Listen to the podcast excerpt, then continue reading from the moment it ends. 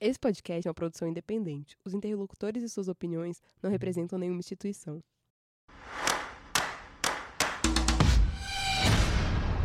Vestígios é um podcast sobre perícia criminal.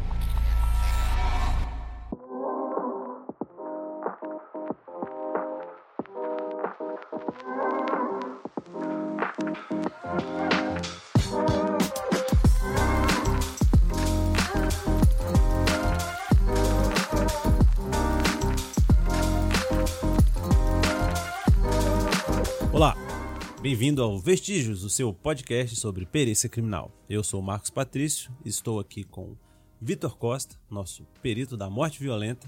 Oi, gente. Também da morte violenta, Guilherme Melegói É, acorda, Pedrinho. e minha colega de laboratório, Isabela Cordeiro. Oi, pessoal. Estamos com um convidado muito especial na noite de hoje, que é o nosso digníssimo, caríssimo, super inteligente, que sabe de qualquer dúvida, você pode mandar pra ele que ele mata no peito. Blogueiro, Blogueiro, exatamente. Influencer. influencer. Personal trainer. Não. Esse aí, esse tem como defender, Diego. Mas poderia, Desculpa, mas poderia. Pessoal, acho que eu vim no dia errado aí. viu? Não conheço essa pessoa, não. Ó, essa voz é de Diego Souza, o nosso perito químico do laboratório. Beleza. Oi, pessoal. Aqui é o Diego. Sou perito é, também do laboratório, né? Trabalho na parte de, de química forense, um pouquinho de toxicologia forense também. E além de perito, sou professor de química para concurso. Tenho essa vida dupla aí. Todo o resto aí que disseram de mim é mentira, obviamente. Mas estamos aí para contribuir com esse papo aí sobre concursos aí, como se tornar perito criminal. Muito bem. Na- no primeiro episódio a gente discutiu, né, quem que faz peritos criminais. Estamos aqui com a pessoa que faz peritos criminais, que é o Diego Souza. Eu também faço peritos criminais. Tudo bem, tudo bem. Já começou a baixaria. Já começou cedo, né, hoje. É, mas pra gente começar, é, seria interessante, eu acho que compartilhar um pouco da trajetória de, de cada um, né, até esse local que ocupamos hoje. Uhum. Então, Já que eu tô aqui, eu vou começar. Eu me tornei perito criminal bem cedo e Bem foi cedo, com quantos anos? com 25 anos. Foi o meu Hum, primeiro jovem. concurso de. É, foi. Eu entrei para perito criminal da Polícia Civil de Minas Gerais e eu confesso que eu sabia muito pouco sobre a profissão. É, eu me formei, não tinha emprego. Me formei numa época um pouco complicada, de oportunidade de trabalho. Eu sempre tive aquele sonho de seguir vida acadêmica, mas aí depois que você forma, vem a realidade, né? E você precisa dar De os seus dinheiro. pulos. É, você precisa de dinheiro para tocar sua vida para frente. Uhum. Aí eu fui para Minas Gerais, fiz concurso e de lá eu Trocando em miúdo, se tudo der errado, tenta a perícia criminal aí. Eu achei engraçado porque eu nunca ouvi alguém falar que sonhava com a vida acadêmica. Aí é eu. Sério? Até hoje. Até hoje a gente Até sonha. hoje a gente sonha com a vida acadêmica. Eu também, meu caso. Oh, desculpa, não queria Não. interromper, mas meu caso foi exatamente esse. Eu entrei pro doutorado em 2015 e aí a bolsa não pagava meus gostos, não pagava as passagens pra Paris. e aí eu falei, gente, eu preciso estudar. E aí comecei a estudar para um concurso. Não, na verdade, comecei a estudar para um concurso da UNB, que é a Universidade de Brasília. Passei para um cargo de técnico de nível superior. E aí, quando surgiu o edital da Polícia Civil do DF, eu já tinha muitas matérias estudadas, eu estudei o que faltava e tô aqui hoje. E foi pra Paris? Ai, não, ainda não. Ainda Pergunta não. constrangedora da noite. Ainda não, mas foi, Ou seja, ela continua estudando.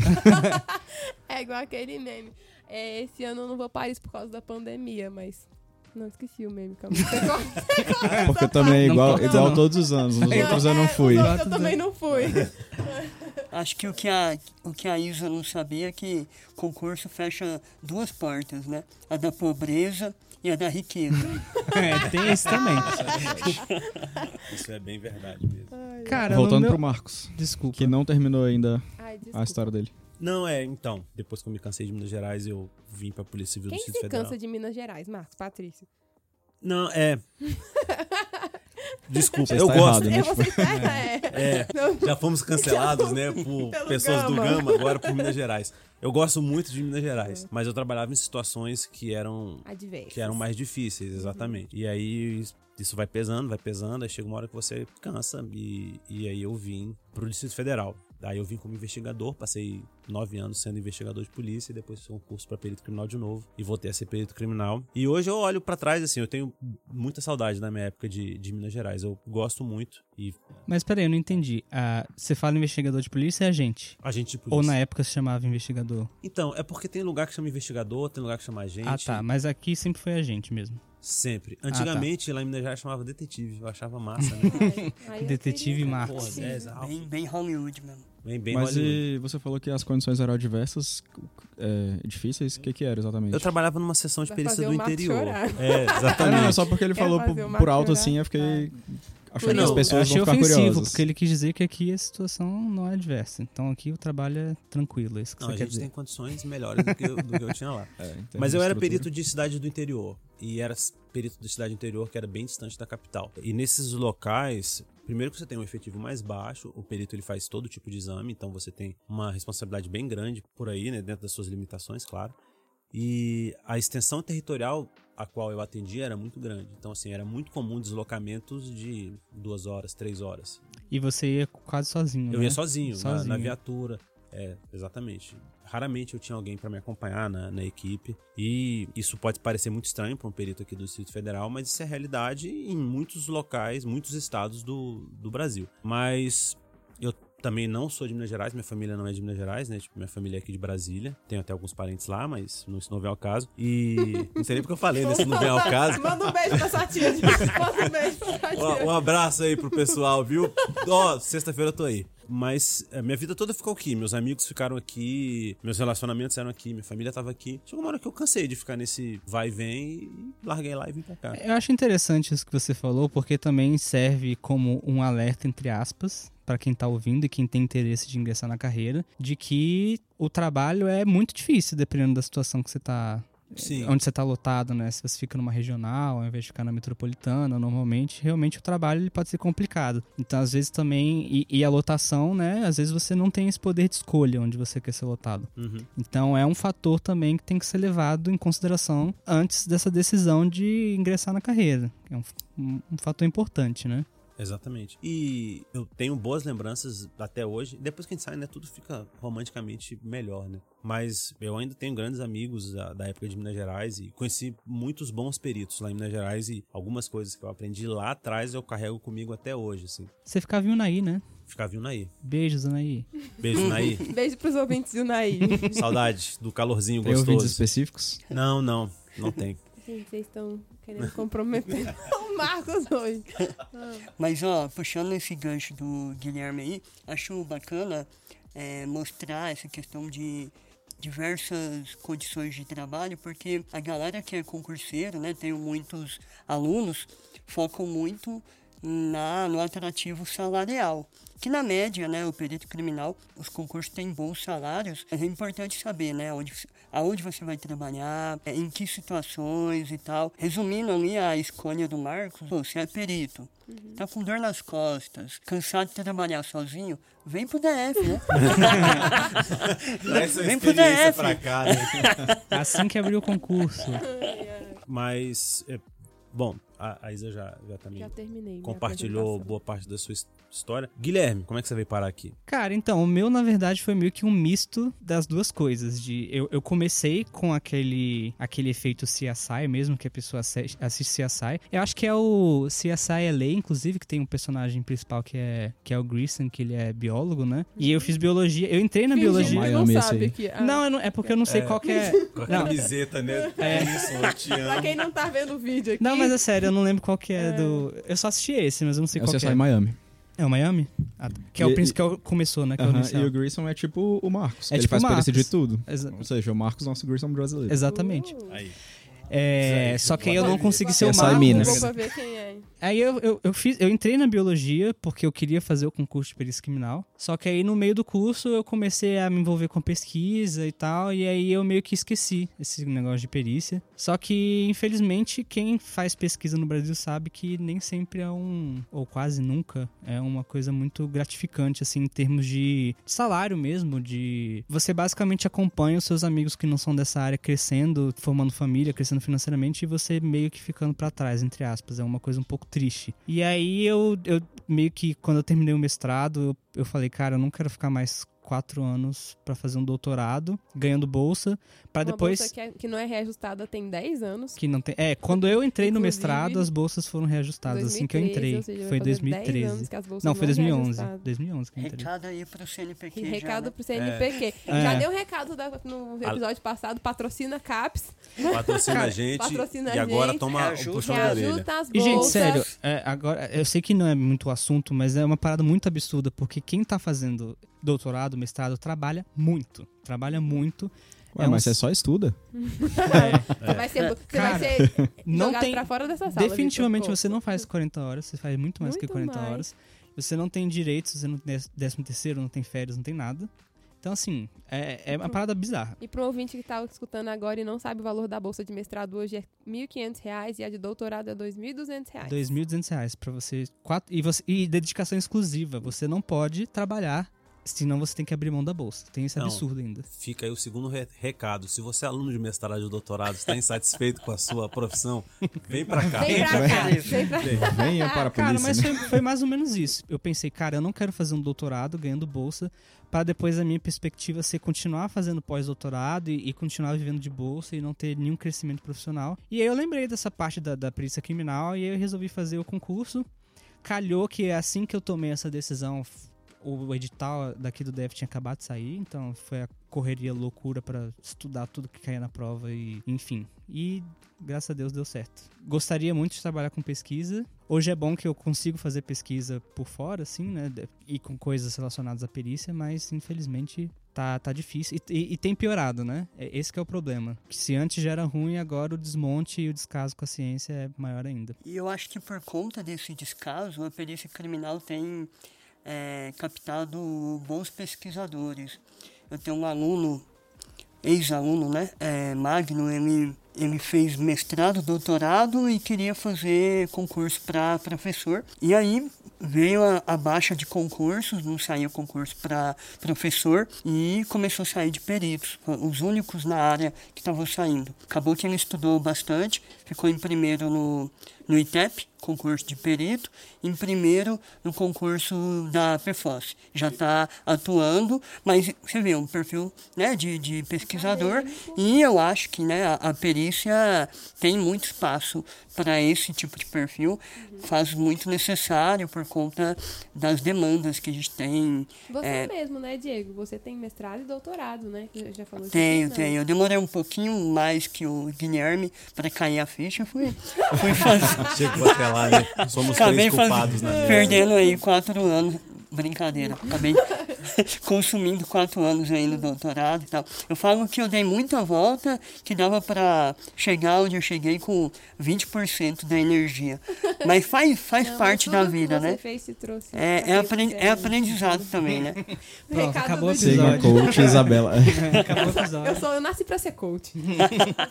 Ô, Diego, mas e você que entende mais de concurso agora que a gente, que já deixou o trem passar, qual que é a média, mais ou menos, de salário de perito no Brasil? Você tem noção? Para os ouvintes ouvirem e ficarem com gostinho de eu quero ser perito? E pra gente saber se a gente tá no lugar É, certo pra- também. pra saber se eu vou pra João Pessoa, porque tá tentador. Então, o desvio padrão é, é relativamente alto, né? É? É, Você tem estados pagando aí salários mais baixos da ordem de 7 mil. Você tem a PF pagando o inicial, o maior inicial, em torno de 24 mil, né? Mas a média seria em torno de 10 mil reais. A maior parte dos estados do Nordeste pagam em torno de 10 mil, Goiás paga um pouco mais. Isso a gente tá falando do bruto, né? Bruto. Bruto, é, é. Aí depois a gente começa a trabalhar, a gente conhece o Leão, o INSS.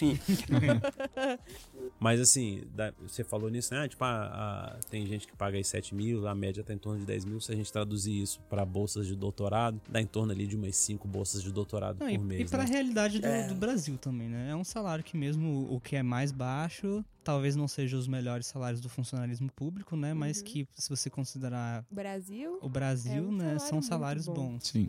Sim. É, ficou faltando o Vitor também dizer pra gente como é que ele veio parar aqui.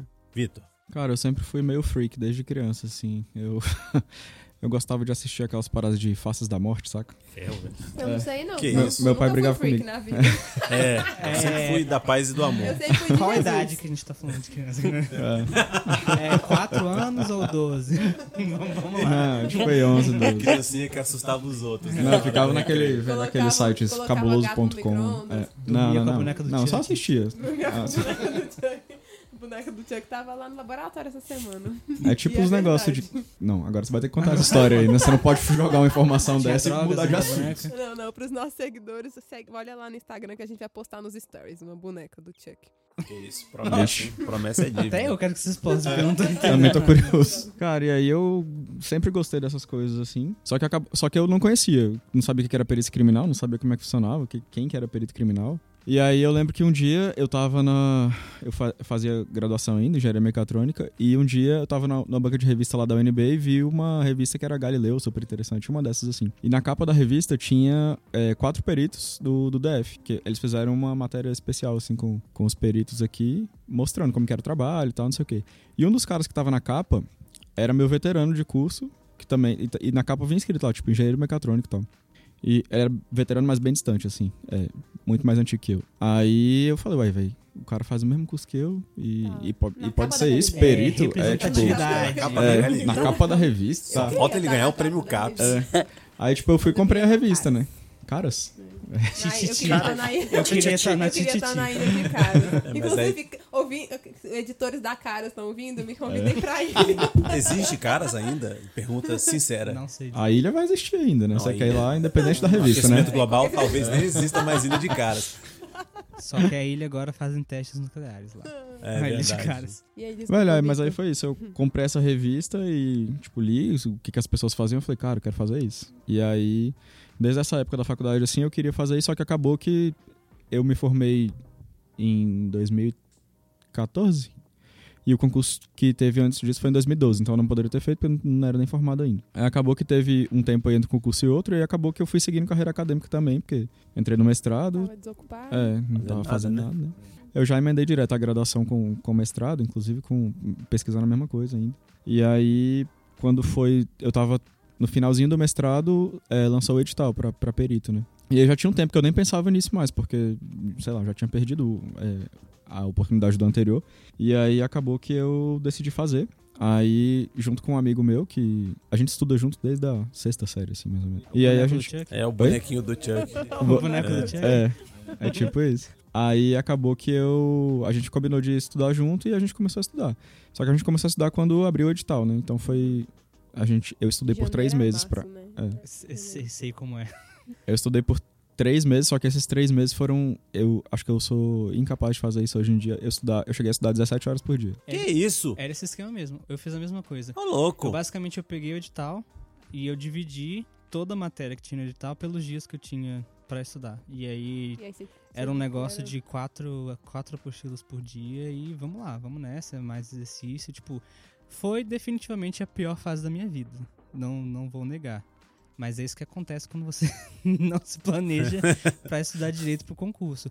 E assim, a, a prova da engenharia, pra quem não. Acho que ninguém. Muita gente não vai saber.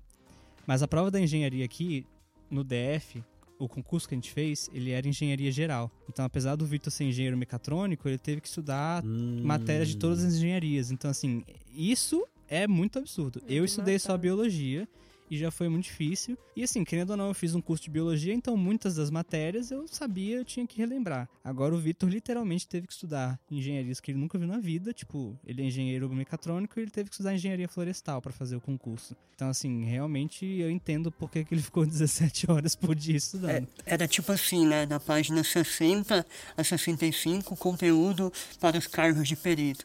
Da 65 até 98, conteúdo da engenharia. Cara, foi, é É, tipo isso, isso, mas cara, eu não sei por Três que é. É, é um assim. absurdo, eu acho. Foi mesmo. brutal Eu não sei prova. por que é assim e acho que deveria ser revisto mesmo. Mas sei lá, cai agronomia na prova. en- entomologia tava na- no, na- no conteúdo da engenharia porque Por na parte de agrono- agronomia. Da, da agronomia, é. É, pois é.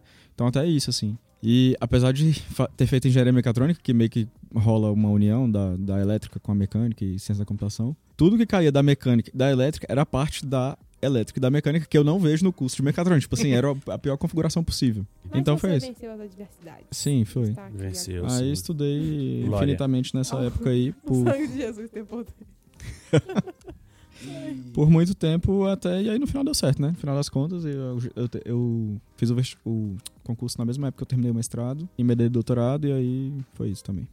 Muito bem, Bom. parabéns. E agora que a gente já falou um pouco aí sobre quais, tipo, como é que a gente chegou até aqui, eu queria saber do Diego o seguinte: quem é que chega para até você? Assim? Como é que é o perfil dos alunos? É isso mesmo? Tipo, é uma galera perdida, que nem a gente tava? Não, acho que as pessoas Ou é uma são galera que já chega com sangue no olho? Caralho, meu sonho é ser perito. Como é que é, velho? Então, uma coisa interessante, até na fala de vocês, cada um aqui teve um- uma trajetória um pouco diferente, né? É, uns estudaram muito em cima da hora, como o Guilherme, o Vitor, outros, me parece, foram mais organizados, como o Marcos. É, eu acho que isso mostra que pô, o cara já foi, já foi perito em Minas, veio pra cá como investigador, depois falou, ah, vou me tornar perito aqui também e tal. É, Você vê que tem uma... Tem uma vida planejada. Menegócio Cara, responsável. Cada tem um controle, Gente, né, vocês maior. não viram minha gaveta de cuecas, tá? Eu sou a Marie Kondo da criminalística. E vocês estão falando isso de mim. Não, mas eu me enquadro aí no grupo do Vitor e do Guilherme, que também estudei de última hora, estudava todo o tempo que tinha, porque estudei muito, muito próximo da prova. Mas, quando eu pego, vou pegar aqui o exemplo do concurso recente, Polícia Civil da eh, Paraíba. Ah, tivemos do- nos cinco primeiros, quatro eram meus alunos. E aí, ó, ó, já isso? propaganda, hein? É. Ó, Já propaganda. Tem propaganda melhor que essa? E aí eram pessoas. E aí eram pessoas assim que é, eu conhecia de perto, estudo, todos eram alunos da, da monitoria. E aí eu, lá eu tinha duas pessoas super organizadas que se planejaram né, para o concurso de perito, aquele negócio a médio e longo prazo. E, velho, tinha dois- dois, dois caras que alopa- alopraram em reta final e, e dormia muito pouco e tal. E todo mundo chegou no mesmo resultado. Então, eu costumo dizer que você tem uma, uma carga horária para bater. Aí, resta você decidir se quer cumprir essa carga horária dormindo bem, é, continuando a Ouvindo sua um vida podcast. social, ouvindo o nosso podcast aqui. É, então, se planeje, né? Com um ano, um ano e meio de antecedência. Agora, se você não importa de gastar meio ano só nisso, cinco meses só nisso, é, dá para resolver de última hora. Mas a chance de dar errado é muito mais é, é muito mais provável de alguém desistir no ritmo que o Victor falou, de 15 horas por dia, porque é desgastante do ponto de vista E você tem que Físico. muita coisa, E né? Da sua emocional, família, né? Exatamente. de tudo, amigos. absolutamente tudo. É. É, tipo, meus amigos não sabiam quem eu era, né? Minha família sabia porque eu morava com eles. Só isso. Eu nessa, nessa reta final, na época, minha namorada, hoje minha esposa, é, pra ela me ver, ela ia no shopping, comprava lanche e tal, aí levava lá no meu quarto, a gente comia, ah, sei lá, sushi. Aí a gente comia, aí terminava, falava, é. Podia ir embora, que eu tenho que continuar estudando. Ô, mandava ela embora. Agora você pode extorquir ele, viu? Agora ela que fala, traz minha comida e É. vaza. Mas talvez eu nem tenha respondido a pergunta principal, que é né, o perfil da galera. É, hoje eu vejo uma galera mais madura no sentido assim, de desde a faculdade falar, eu quero perícia criminal. Acho que isso cresceu. O que não foi no meu caso, né? Virei perito por acaso. Mas eu vejo uma galera muito determinada que persegue isso, faz concurso em diferentes estados e acaba dando certo. E tem essa galera descontente com a pesquisa, a exemplo da, da Isa, do Marcos, Eu do Guilherme. contente com a pesquisa. eu, eu tava contente, era com a remuneração. Não, é, é. Não, nesse sentido, né? Entendi. né? Nesse sentido, falar, é, de algum momento ter achado, pô, vou me dar bem aqui. Achado que eu merecia mais. É, eu- Amor próprio é o mais importante. Eu acho que eu englobaria é nesses dois grupos. mulheres. Ô, Diego, mas você acha que ainda tem muito daquele negócio da, da galera que quer fazer o concurso ainda ser muito vislumbrada, assim, com esse negócio de perícia, tipo, uma visão bem do entretenimento mesmo? Ou você acha que hoje em dia o pessoal já é um pouco mais ciente assim do que do que, que vai ser o trabalho, que não necessariamente vai ser um reflexo do que eles veem na mídia assim, e que não vai ser tipo um trabalho, oh meu Deus, Tirando o glamour todo, né? é, É. isso. Então, eu, eu acompanho muito o pessoal da, da área de química, né? Eu acho que na química a galera tem uma propriedade boa do que é, ou pelo menos uma ideia muito boa do que é feito em laboratórios de química forense. Mas acaba que isso é, leva a pessoa a uma também uma visão distorcida ou, ou uma fantasia de que, pô, eu vou entrar E e, vou laboratório. É, existem estados como novamente o Paraíba, que lá tem o perito químico e lá tem o perito criminal, desculpa, e lá tem o perito químico legal, que é para químico e farmacêutico e é atrelado à divisão laboratorial. Então esse cara nem nem Ele se ele quisesse, ele vai para rua. Eu tive alunos que Tem desistiram de laboratório lá? não, não tem isso. não vai, você vai ter- se você fizer da PCPB, vai ter que ir para local de, de crime, pelo menos na, na configuração. Então eu vejo assim, Guilherme, que muitos falam, ah, eu vou, eu vou para para perícia porque eu quero trabalhar com toxicologia, com química forense, mas você pode ser lotado, né? É, sei lá, eu fui lotado inicialmente na seção de crimes contra patrimônio. Eu Então, tava presente nesse dia e foi, assim, maravilhoso. É, tem isso, né? Tem isso, Eu assim. torturando um amigo aqui. Falta essa vale, ciência, sabe? Vale também a, a dica aí, né? Estudem direito edital, porque, por exemplo, a- o modelo que foi o nosso, o nosso aqui no DF, o último concurso, apesar das provas serem divididas por áreas, né? O Vitor fez a prova da engenharia, a Isa fez a da geologia, eu e o Marcos fizemos a da biologia. Todos nós somos peritos criminais e ponto final. Qualquer um de nós pode, podemos ser lotados em qualquer uma das áreas aqui. Claro que pelo interesse da administração pública eles vão tentar lotar você numa área que seja mais afim. Assim, não vão colocar, sei lá, a Isa que é geóloga, que tem um conhecimento incrível sobre a parte de química analítica, pra mexer com oceanos. para mexer com carros às Sim. vezes. Aí, tá, às vezes colocam o pessoal da engenharia para fazer isso. Eles tentam dar uma direcionada. O bom disso também é que você, às vezes você tá um pouco descontente com a sua área de formação e fala: "Ah, Uhum. quero ser perito de, sei lá, da balística. da balística". Pronto. Vambora, o que acontece também. Sim, Tem um perito químico aqui que a gente tava falando sobre ele, que o cara é incrível, assim, sabe tudo de balística. Porque ele é atirador, né, es- es- esportista, gosta e foi pra balística, pediu pra ir pra balística. E ele tem um conhecimento incrível nessa área. mais uma propaganda, né? É. Tá, tá descontente com a sua área? Na perícia você pode ser tudo. Você pode ser, você pode ser o que você quiser. Tá vendo Ah, como a Barbie. perícia é boa? Você pode ser o que você- Tudo pode ser. Só basta Mas é acreditar. isso, e, e o que rolou Sonhos comigo também quando comecei foi tipo. é, por conta da formação, tava precisando de gente pra ir, de gente pra ir pra informática. E eu queria ir pra morte violenta, né? E aí eu tive que pedir pra ir pra morte violenta. Pelo amor de Deus, não me manda pra implorar. informática. Foi. Uma situação bem muito comum. comum na perícia criminal, Eu né? pedi pra esse negócio violento. Acontece todo dia. Eu falei, cara, eu fiz esse concurso pra isso. Ô, Diego. Mas no nosso concurso, Hum, tinha mais pessoas que queriam ir pra morte violenta do que é, vagas. É verdade. Então, estamos inovando também nesse Sim. aspecto. É a melhor queria- sessão, né, gente? Aí. Venham para a morte violenta. Isso, vão pra todos pra morte violenta. Ô, Diego, eu tenho uma dúvida. Eu queria entender melhor como que funciona a sua monitoria. Ó, momento de fazer propaganda aqui.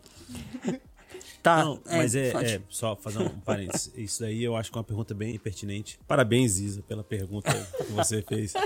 Porque eu tive muito, muito problema quando comecei a estudar. Comecei a estudar em 2004 para concurso. Eu me formei em 2003, aí em 2004, cara, não dava, eu estudava pra concurso. Cara, quando eu comecei a estudar direito, cara, de raciocínio lógico. Vamos combinar, né, gente? Isso- matéria que vocês estudam pra concurso é uma perda de tempo, né? Ah, Muitas são, né? A maioria é perda que- de tempo, É. pelo amor de Deus. E assim, cara, não é uma coisa aplicada, não é uma coisa útil, não é uma coisa prazerosa. Não sabia nem por onde começar. A real era essa, assim, tipo, eu não tava motivado, a matéria não ajudava. Como é que, velho? Responde, por favor. Tá, vamos lá, né?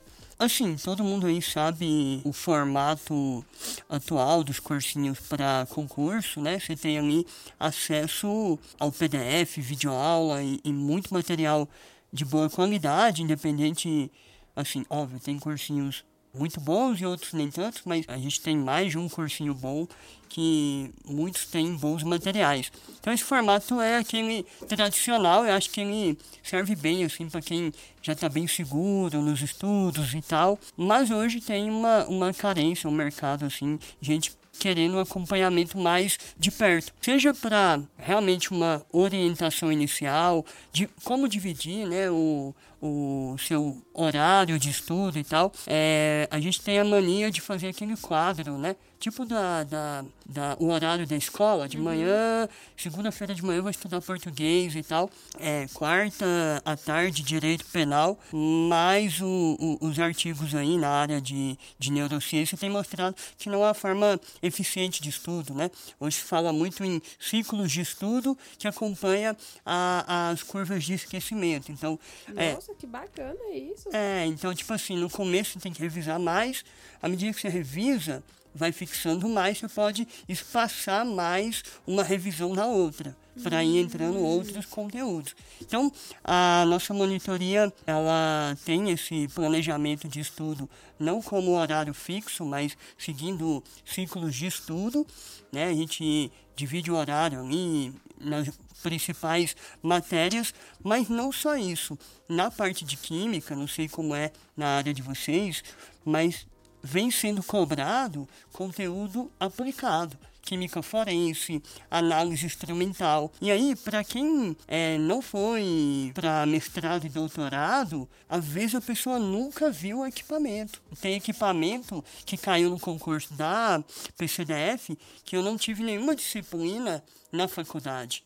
Então a gente traz para a monitoria é, essa experiência prática de química forense, de análise instrumental, com encontros semanais e tal. Então a gente tanto orienta a galera que está muito perdida no começo, mas óbvio, meu objetivo final é lapidar a galera que já está no nível bom e às vezes precisa ali de um de um reforço em, em química forense, análise instrumental, é, pra, porque é, esse caminho de ficar perdido no começo, todo mundo passa por ele. Às vezes é, é difícil sair dos 70% e, e chegar no 80%. Ali já. 80% de acerto, você disse? É, por exemplo, né? Você está ali no 70%, sair de, de 70%, chegar em 80%, 90% é muito difícil. É, é, mais difícil do que chegar do zero aos 50. Então, enfim, a gente trabalha é, no acompanhamento tanto do aluno iniciante quanto do, do aluno avançado, que é o que é, leva o nome dos cursinhos, da monitoria, é quantos alunos você aprovou, né? Ah, entendi. Mas, Diego, me diz uma coisa. A gente está falando de estudar aqui, métodos de estudo, e o tema do nosso episódio, na verdade, é o que, que é necessário para uma pessoa se tornar perito criminal. Então, conta pra gente aí, esclarece pra gente. Pra ser perito criminal, só estudando mesmo, né? Não, não tem outro jeito, é só concurso público, é isso? E quais são as áreas se você quer ser perito, qual tipo de formação que você deve buscar? Dá uma, tá. uma luz aí pra gente. Então, beleza. É, excelente pergunta aí. É, perito criminal é só por concurso público, né? É, perito criminal oficial. É um cargo de nível superior, como todos nós aqui sabemos. E são exigidas formações específicas, muito na área técnica ou científica. Então, a, a definição do, dos, das formações aceitas acaba sendo de acordo com a demanda e a legislação local ali. Então, acaba que, pela perícia ser uma área em constante crescimento, assim, em termos de demanda, né? Talvez há 20 anos atrás praticamente não tinha perito da área de TI. Hoje talvez seja a maior demanda nossa. É, hoje cresceu muito a demanda por crimes, é, maus tratos a animais. Então, medicina veterinária me parece ser uma, de, uma crescente também. Em alguns estados ainda nem aceita essa formação. Mas, assim, é, tem uma galera aí do, do do perfil chamado QAP Concurseiro, eles fizeram um levantamento bacana. Deixa eu ver se, Ah, tá aqui, ó. Eles pegaram edital do Brasil inteiro para ver as formações mais aceitas na área para perito criminal. É, eu não sei se é o mais recente deles, mas o que eu estou aberto aqui. Ó, Química é o primeiro, foi aceito em 26 editais. É, unidades. Hã? Já vai só ser cancelado. A criança cancelando. criança. É. Um beijo pros ouvintes do Acre. A gente não pode perder a piada. No final de, de, de 20 e poucos episódios, não, não tem mais seguidor, não tem mais É ouvinte. brincadeira, Acre. Depois da Deve ser o química. DF, não, porque é 26 estados e o DF. Pronto, Ah, Hum, saí bem. A Esguia, saída. É, esguia. aham. ó, engenharia civil foi aceita em 25, contabilidade 25 também, farmácia 25, biologia 24 editais. Aí vem várias engenharias, elétrica, mecânica, florestal, tudo na casa dos 22 eh, estados que aceitam. Aí vem várias formações também da área de TI e aí vai diminuindo, né? Mas aí, quando a gente vê um grupo de formações, química, farmácia, bio, né, biologia, engenharia civil, geologia está aqui em ó, 18, ed- 18 estados, é aceito. É, todas as engenharias, a, a parte de, de TI também, as várias formações são normalmente muito bem aceitos na maioria dos estados. Tem algum curso das humanidades que tá aí?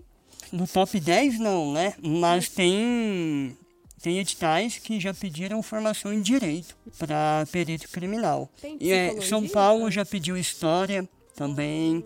Tem algum edital História? que já. Artes? Tem algum estado que tem artes? Pode ser, né? Não, Isa, eu, eu sei que você gosta dessa área, mas.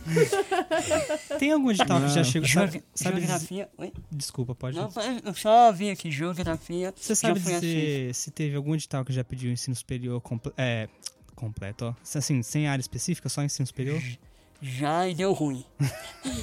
Recente, o ITEP, Rio Grande do Norte, é, abriu o edital. Eu, eu, aí a gente tem que, é, de repente, criticar o que não deu certo, mas elogiar o que deu certo.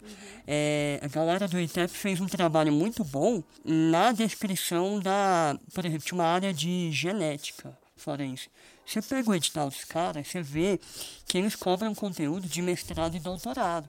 Porque eles querem um perito já que entre com experiência nessa área. Qual o contexto deles? Eles tinham um laboratório já estruturado, não tinha perito com formação em genética. Então eles criaram a área de genética forense, química forense, a área de toxicologia.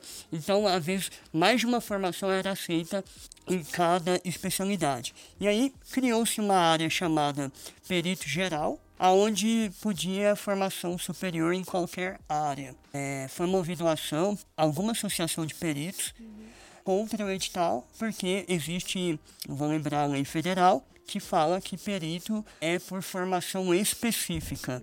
E aí conseguiram é, bloquear o, o concurso e no final fizeram o seguinte, para não perder o concurso, porque já tinha acontecido a prova objetiva e discursiva. É, fecharam um grupo de formações para o perito geral e aí todo mundo que estava aprovado e tinha essa formação entrou. Então foi um acordo ali para atender a decisão ju- judicial, acompanhado do Ministério Público, mas assim, via de regra, perito, mesmo sendo perito generalista, é, por que, que eles criaram essa área? Era o perito que ia para o local. Essa, essa foi a ideia deles, tá? É, então, mesmo que haja uma área assim que é mais para local, tem que definir quais as formações são aceitas para aquele cargo de perito criminal. A gente estava conversando mais cedo sobre uma- algo parecido que era em relação a essa ideia de que ah, perito de local pode ser qualquer coisa e ah, você não precisa ter uma formação específica, vai lá trabalhar no local. Às vezes no local de morte violenta, a gente estava falando que são os crimes mais graves, né? Assim, genericamente falando. E você coloca a pessoa que tem menos, for- menos formação, ou tem uma formação menos específica, né? Pra fazer esses crimes é, logo de cara, assim. E a gente tava conversando é que isso muito- não é uma coisa ideal, né? É muito comum, né, no exterior, a pessoa, ela começa a carreira dela de perito, ou que seja análogo ao perito lá, em outras áreas, e aí quando ela chega num determinado, da- determinado nível de amadurecimento, né, de, de, de carreira mesmo, já tá mais velho na carreira, aí que ela vai pra área de homicídios ou pra área de crimes contra a vida, justamente porque são crimes muitas vezes de grande complexidade. E você vai lidar com vestígios de todas as áreas. Então, assim, é, às vezes também cabe essa, essa ressalva de que, mesmo essas áreas mais genéricas, entre aspas, que não precisam de uma formação tão específica, ainda são áreas muito técnicas e que você vai precisar de bastante estudo também na, acaba, na verdade, exigindo conhecimento de várias, várias áreas para tratar com essa diversidade de, de vestígio, né? Isso. Eu acho que o que pega é a gente faz concurso e entra direto no cargo, né? Diferente de, de outros países. E aí a gente não tem uma formação superior em perícia criminal. Na verdade, aproveitando aí, né, é, esse gancho, inclusive, é bom ressaltar que tem alguns cursos aí, eu, eu puxei aqui no Google, quer ver? É, graduação em investigação e perícia criminal, que muita gente faz na ilusão assim, ah, vou me formar, é baratinho, né? Assim, é, é bem acessível o preço, vou, vou formar perito criminal. Não, né? A gente falou que precisa de, de concurso. E para piorar, esse curso não é aceito entre as formações aceitas para o cargo de perito perito criminal. Então, para quem pensa em ser perito, talvez seja a pior escolha é, esse tipo de curso, porque acaba sendo mais uma questão de comércio aí, que como está na moda, várias instituições estão apresentando esse curso. Não tirando o valor do curso em si, mas não é, por enquanto, um caminho para se tornar é, perito criminal. É, e eu, assim, ah, talvez entrando um pouco numa polêmica aqui agora, mas eu talvez não sei nem se eu recomendaria esse tipo de curso para quem está estudando para ingressar na área, porque muitas vezes vão ser matérias muito diferentes, você não vai aproveitar muito do que você está vendo no curso para fazer especificamente a prova. E talvez o que você veja no curso também seja um conhecimento muito básico para o que você vai fazer depois. Então, também acho que cabe dar uma estudada no como que é o, o, o edital da prova e como que é a, o currículo desses cursos, né? Porque às vezes realmente vai servir para você ganhar pontos a mais na parte de, de especialização. E é isso. É, na verdade, se alguém discordar, eu, eu nem diria que é polêmica, não. É unanimidade mesmo, assim, que acho que não ajuda também na, na não preparação. Me eu concordo com o Guilherme. É, e assim, é, aí eu vou falar agora uma coisa minha mesmo, é, e aí pode ser também que alguém discorde, que é, cara, se quer ser perito criminal, foca no conteúdo do edital, vai ter ali as matérias de direito, né? Português, raciocínio lógico, conteúdo específico em geral da sua área. Tudo que for fora disso vai estar mais te atrapalhando do que te ajudando. Pode parecer contrassenso alguém que fez a prova de perito no meio do doutorado. Mas dizer que o doutorado me ajudou, não, ele mais me atrapalhou no sentido de tirar o meu tempo de estudo, porque quando você olha, o mestrado e o doutorado vai ser a cereja do bolo para ganhar uma posição, mas em geral não é o que te põe para dentro ou para fora de curso de formação. Então, assim, se você pega o tempo de mestrado senta a bunda na cadeira e fala, gastar essa carga horária para estudar para um concurso, tem uma chance muito maior de dar certo do que tentar conciliar um monte de coisa, igual eu fiz, para no final o doutorado não ser o essencial para o seu ingresso. É, eu tenho uma dúvida, uma dúvida sim, né? Na verdade, eu quero mais é expor para os ouvintes. É uma afirmação, Os então. meus fracassos, os meus erros. Os meus não, da É uma certeza. Ó, Desculpa, Bolsonaro. Mas é, existe retribuição por titulação nos concursos de perito? Em algum estado existe? Existe. A PCAM, né? Polícia Civil do Amazonas, teve concurso recente. Não vou lembrar exatamente o percentual, mas tem adicional para especialista, mestre e doutor. É, e dá um incremento bom, assim, tá? É, é, algo do tipo: o salário é 16 mil, é um dos estados que pagam melhor. E aí um doutor entra ganhando 23. Nossa, no Amazonas? Uhum. Gente, eu Perdeu adoro, essa oportunidade, hein? Perdeu, perdeu essa oportunidade. Inclusive, a, a propaganda. É, tive quatro alunos aprovados lá É pra, mesmo? uhum, pra Foi esse perito. concurso que foi agora em março?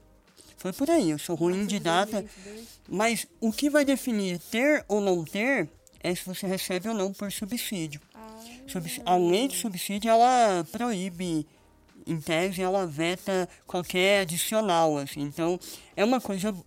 O subsídio é uma coisa boa, no sentido de proteger aquela remuneração.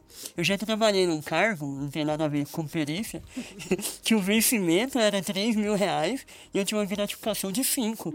Velho, se os caras cortam a, a gratificação, ferrou. Acabou. E aí, quando é subsídio, não, você, aquilo ali está protegido. Tudo Entendeu? incorporado, né, ao subsídio. Todos os, em tese, todos os, os É, benefícios mas também te, te, né? Te, amarra, né? é, te impede, né, de, de receber um adicional de qualificação que na área pericial seria, assim, seria importante para incentivar a qualificação. A galera faz mestrado, doutorado na perícia de teimoso, assim, que não ganha nada. Mas eu acho que essa coisa aí da, da retribuição pela titulação é, passa pela questão de estar dentro da polícia, né, também. Porque meio que você tem que... Ah, isso é uma coisa interessante. Porque... eu- Que na PCM é, é dentro, né? E como é que eles fizeram? Você sabe como fizeram assim em relação aos outros cargos, por exemplo? Tem também. Tem pra todo mundo? Tem também. É, Ah, pra de- é, delegado, agente. Hum, Entendi. Então, é porque, pra quem tá ouvindo e não tá entendendo o que, que a gente tá discutindo, é porque existem estados em que a perícia tá dentro do- da polícia civil estados em que a perícia tá fora em um outro órgão, Já né? são 19, né? Pra quem não sabia a diferença de polícia militar e polícia civil, você tá muito entendido. Olha está só, ouvindo estudou, ela estudou. Eu estudei, eu estudei. É bom saber que o Diego tá ouvindo. É, tá ouvindo, vi o episódio antigo já. O Diego é ouvinte do podcast. e aí. Ah, mas eu tenho. Aproveitando o gancho, eu tenho outra dúvida. Nos estados em que a perícia é um órgão é, fora da Polícia Civil, existe um cargo diferente do perito criminal nesses, nesses órgãos? Hum, Por exemplo, acho que eu não sei que a. Polícia Científica de Goiás ela é a Polícia Científica. Todos os cargos dela são peritos criminais ou tem algum outro cargo Não. superior? Tem. Entendi, agora entendi. É, não, tem toda uma estrutura. Eu vou pegar o ITEP que eu conheço um pouquinho mais, mas lá você tem perito criminal. Na PFOS é assim CEP também. aonde? Rio Grande do Norte, né? É, Itepe é Rio Grande do Norte. Mas na PFOS, né, é, Ceará também é assim. Você tem lá perito criminal, em alguns você tem o perito odontologista separado, né, da, do cargo de, da denominação perito criminal, mas continua sendo perito criminal, assim como é, o perito médico legista. Então tem essas formações, são, a gente chama de atividade fim do órgão. E aí você tem carreiras de apoio. Entendi. No ITEP tem ana- analista, que é nível superior, mas é área meio. Entendi. É administração, compras, RH, e tem a carreira de apoio à perícia.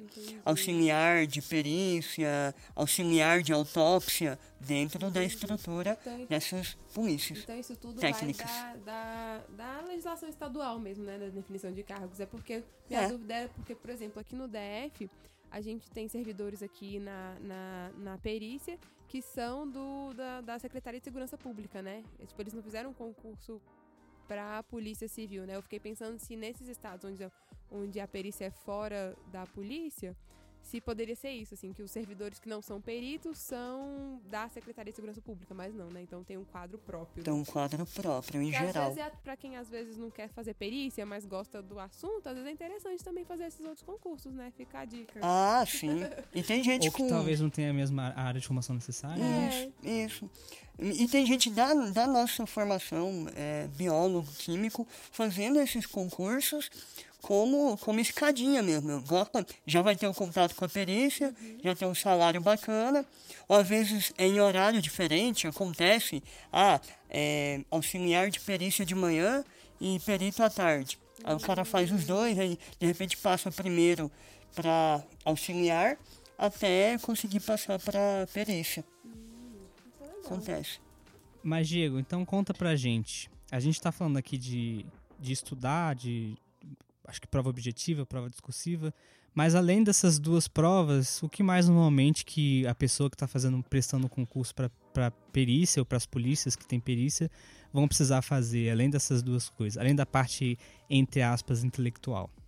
Tá, eu fiz uma estatística aqui que é quantos candidatos vão ficando pelo caminho. E aí vamos começar da objetiva, que dá um- uma ideia pro, pro nosso ouvinte de aonde ele tem que depositar a maior energia dele. Então a gente vai vendo o funil, né? É, e aí eu peguei aqui o exemplo de perito criminal da, da PF. no começo foram para a prova objetiva 18 mil candidatos De todas as áreas, isso. de todas as áreas. É, foram habilitados para correção da discursiva 336. 336 de 18 mil. Só? Mas esses foram Caramba. habilitados porque é nota de corte ou porque era previsão do edital que só ia ser um número X de vagas que iam ser. Corrigidas. Pela segunda opção. O edital já define o número máximo de discursivas corrigidas. Esse é do penúltimo concurso, tá? Só para contextualizar, ainda não fiz do último. Vou fazer quando eu tiver tempo. Mas é só pra gente entender aqui.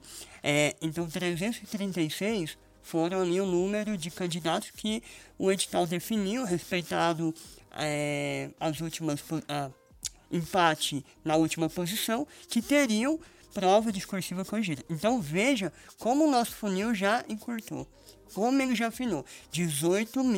18.336. E aí eu vou responder a pergunta do Guilherme, mas só para comparação. Lá na saída do funil, quantos candidatos foram para é, é, academia foram nomeados? 127.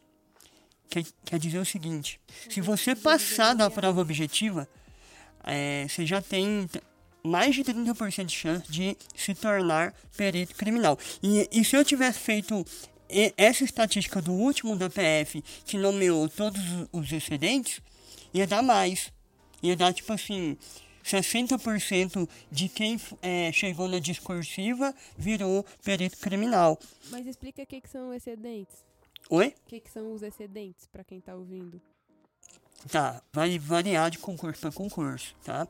É, tem concurso que define o número de excedentes, cadastro reserva, né?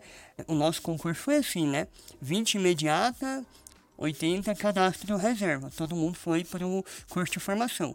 Tem concurso para perito que não, não elimina, né? Quem, quem tá de fora dessas vagas do curso de formação e a pessoa continua ali num- numa espécie de cadastro reserva. Mas o que, que eu queria chamar a atenção nesse primeiro né, é, afunilamento é que, em geral, mais de 95% dos candidatos são eliminados na prova objetiva. Então isso deixa claro para quem está ouvindo a gente que, cara, você tem que depositar muita energia na prova objetiva. Pô, a gente vai falar do teste físico? Vamos, né? Que é uma etapa é, do concurso, você tem que passar por ela. Mas, cara, não adianta. Você tá com barriguinha sarada, levantando altos Todo mundo pesos, aqui na mesa tá correndo barriguinha 10 sarada. km. Tão Mas quem tiver a barriga sarada, mande mensagem pra gente.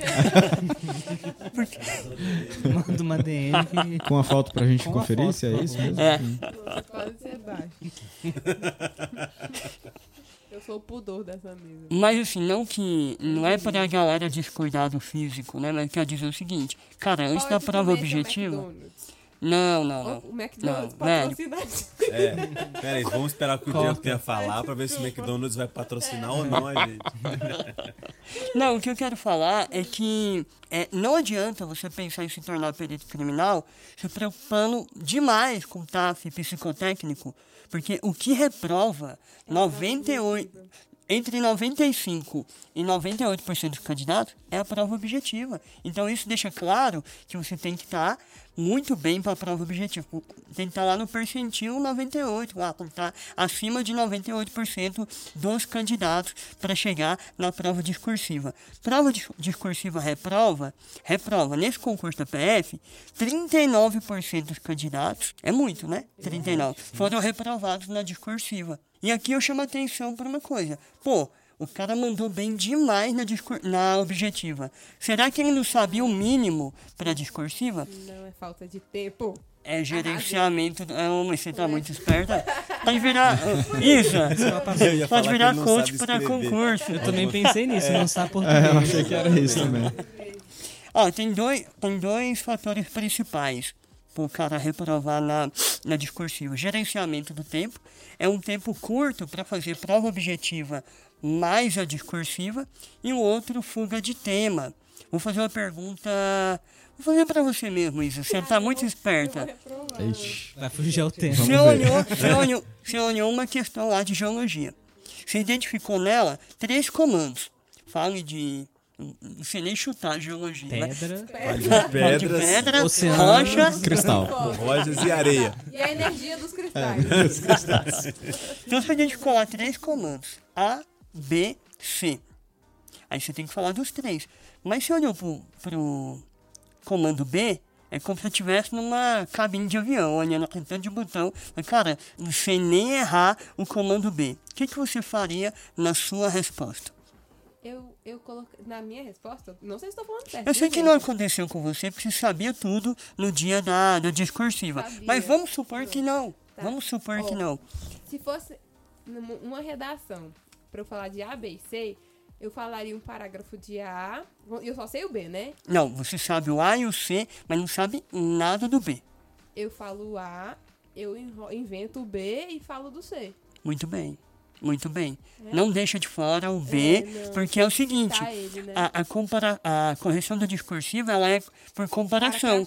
E muitas vezes, é cara crachá, muitas vezes o cara que está corrigindo nem é da área de geologia. Ele tem um padrão escrito por alguém da geologia e tem a sua resposta. E ele vai fazer o cara crachá. E aí ele vai. Então só de ter uma palavra que bate. tipo, Já ganhou os pontinhos aí na.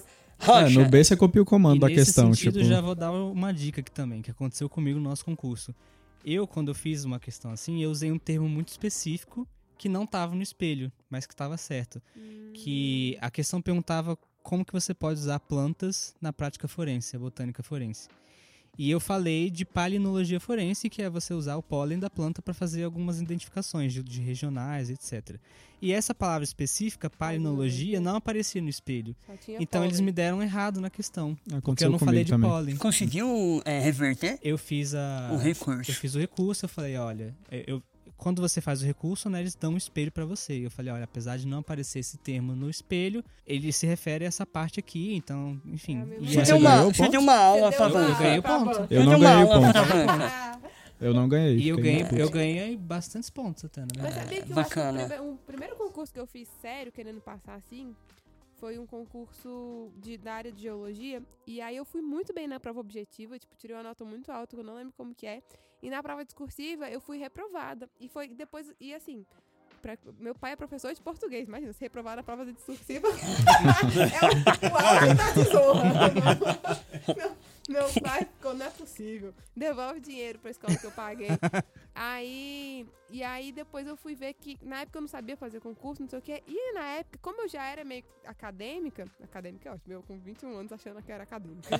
Fez, entrou numa, numa bolsa de pibique, já tava se achando. acadêmica. A Nobel. Não, E aí nisso, eu meio que fui muito eloquente numa coisa que era muito papum, sabe? E aí usei uns termos e tal. E aí, por exemplo, por exemplo, eu lembro que a pergunta. Eu não lembro exatamente a- a- o tema da redação, mas era assim: por que que. É. Por que que é, tal, tal pedra não existe em tal lugar? E aí eu expliquei, tipo. Tal outra pedra não existe, não sei o quê. Eu sei que eu enrolei e eu sabia a resposta e tirei uma nota muito ruim e fui eliminada do concurso. Caraca. Por causa dessa redação. Sabe o que muita gente faz quando não sabe o B?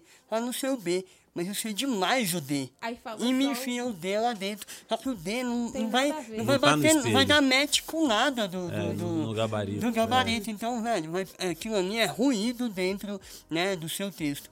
O, pegando o gancho aqui do Guilherme, ele falou que ele usou um termo né, que não estava lá no padrão. E ele né, conseguiu reverter isso. O ruim é que nem sempre o, o, o recurso é algo muito inesperado, o resultado. Pode ser bom, pode ser muito ruim e nada mudar.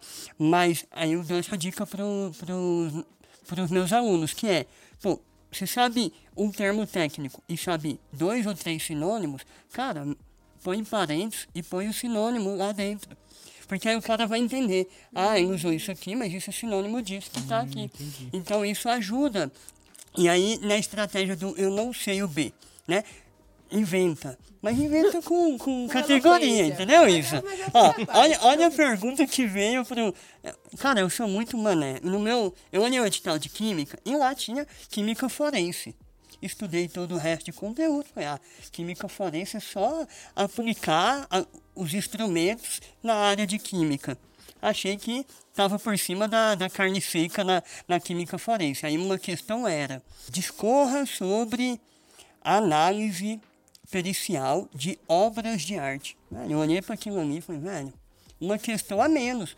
Então não era eu não sabia o aspecto B, não, eu não sabia a questão inteira. Era, um- uma, era uma questão de quatro. E eu falei, cara, eu tenho que fazer alguma coisa. Isso Aí- é o nosso concurso aqui? É. E aí pedia para falar de técnicas analíticas é, que poderiam ser utilizadas em obra de arte. Falei, cara, vou escrever várias técnicas aqui. E foi isso, eu consegui, nessa questão, 70% da, da nota. E nas outras eu realmente As técnicas, sabia. Aí, Tudo que você sabia de instrumento, batedeira, exatamente, vamos, vamos inventar Na- na com, química com categoria. Podem ser utilizados os equipamentos. Dois pontos. Aí foi tudo. Escrevi o mínimo. da- Panela de pressão. Mas assim, Nossa. parece, parece malandragem, né? Mas não é, são as regras do jogo. É, entender como a minha redação, como a minha dissertação vai ser corrigida e naquilo que você não souber, tentar é, chu- fazer bons chutes do que poderia ter lá no, no, no padrão. Acontece muito do aluno errar um conceito, mas ele citou as palavras corretas. Aí o corretor olha e dá nota cheia pro cara. Porque o cara não tem muito conhecimento. Aí ele olhou e falou, nossa, várias palavras. Ah, certo. Ou seja, tem que saber usar o sistema. É isso. É Tem que isso. saber fazer prova, né? Isso, você tem que exatamente Uma conhecer dúvida, o Diego. sistema. O, o recurso da prova discursiva, ou qualquer recurso, ele não pode diminuir a sua nota, pode? Vamos dizer assim que em 99,9% dos casos não diminui. A IDECAN resolveu inovar nessa área. Bom, é sempre bom quando uma banca inova. Essas bancas aí, né? Muito famosas, bem, bem tradicionais aí, inovando no mercado de, de concurso. É, a IDECAN resolveu inovar no, no, no, no concurso da PFOF e ela diminuiu sim a nota de alguns candidatos, mas via de regra não deveria.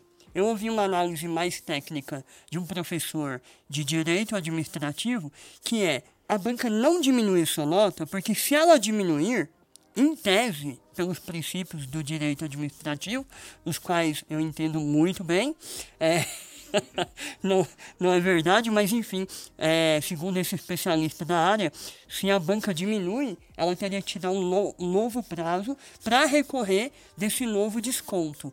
Então, como- e aí como as etapas têm data, tem cronograma, em geral, ou aumenta ou não muda nada. Entendi. É porque eu ia falar justamente isso, que às vezes também, tipo, o não você já tem, né? Então, às vezes vale a pena Buscar, pedir recurso. buscar humilhação. A minha, É, orienta- exatamente. a minha orientação é, é entrar sempre. Mas E não é agora- só, ah, quando eu fui mal. É sempre. Eu fiquei com 82 na discursiva, com recurso foi para 86. Então eu saí de quarto e fui para segundo. É, cadastro para vaga imediata, com o recurso. Bem, fica aí o meu beijo pra Idecam, parabéns aí pelo precedente. Parabéns. Nota 2. parabéns. Mas seguindo no funil aí que a gente tava lá no. Uh, depois da prova discursiva. Ah, é, Tipo- falar voltando ao McDonald's. Voltando ao McDonald's. Então, beleza, muita energia na prova objetiva é ela que reprova. Na discursiva, a gente passou vários bizus aqui de como né, usar o sistema a seu favor, mesmo quando você não sabe. Cara, tem que siga os comandos da prova. Mas na PF, 39% dos candidatos foram É reprovados. porque não tinha esse podcast ainda, eles não ouviram. É, É, não, exatamente. acho o que pelo próximo. menos 30% do salário dessa galera que passar agora por causa dessas dicas vai ser Exatamente. nosso. Aí, É, ó, boa, espero que, boa. espero Pô, que pague. churrasco é, é nós. Gente, Eu só quero churrasco. Vamos que minha quero- prótese caiu, eu tô precisando pro outro. Ó, depois da discursiva veio o teste físico, que também é importante, né? E aí, 30% também reprovou. Nesse- isso? No penúltimo da APF. No Só último, sobrou tá? 30%. Que tipo, Vai, é 30 de 30, Ah, né? 30 de 30. Não, é que assim, tipo mas... exercícios que tem? Um, assim, um crossfiteiro médio passa? em tudo? Tá variando muito de edital para edital. É, a PCPB tá o concurso em andamento, vai ser daqui uma ou duas semanas o TAF e tem só corrida. No nosso teve mais coisas, né? Tem o meio sugado, abdominal, que mais? Barra Barra. e Na a PF tem corrida. natação, né? Que normalmente a galera na- bastante. é. E, e nem é porque assim é tão difícil. É, É porque porque muita é gente costume, não sabe né? nadar, É. né?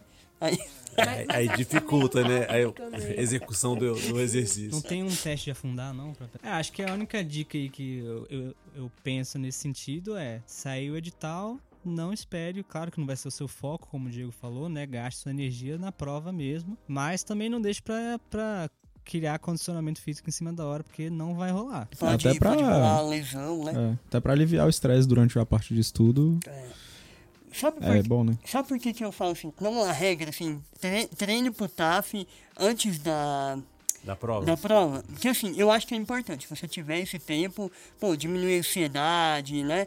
Dar, né é, ter o benefício da saúde. Mas, cara, vou pegar o meu exemplo aqui. Eu morava em Anápolis e trabalhava em Goiânia. Na, na verdade, Santo Antônio de Goiás, que é Muito perto longe de um Goiânia. Hã? Muito longe um do outro. Não, não, um, 50 minutos de carro, vai. É quando eu tava de- de, motorista, eu tinha que pegar os colegas em casa, né, buscar. Então era uma hora, por exemplo. Uma hora pra ir, uma hora pra voltar. Nove horas na, na Embrapa, trabalhava na Embrapa na época. Então, resumo do meu dia. 11 horas do meu dia, eu estava trabalhando. Ou, assim, ou dirigindo, ou pra ir ou pra voltar. E não tinha nem podcast pra ouvir no carro. Não tinha, não tinha esse- essas dicas aqui. Então, cara, eu tinha duas opções. Eu sabia o quanto de conteúdo que eu tinha, eu resolvi estudar meio que de última hora. Ou eu estudava todo o tempo que eu tinha, ou não ia passar na prova objetiva. Então não tinha. Ah, e final de semana eu estudava de manhã, tarde e à noite. Foi no ritmo do Vitor, mas eu trabalhar, eu ficava 11 horas do meu dia por conta do trabalho. Então naquele momento era inviável para mim fazer uma academia.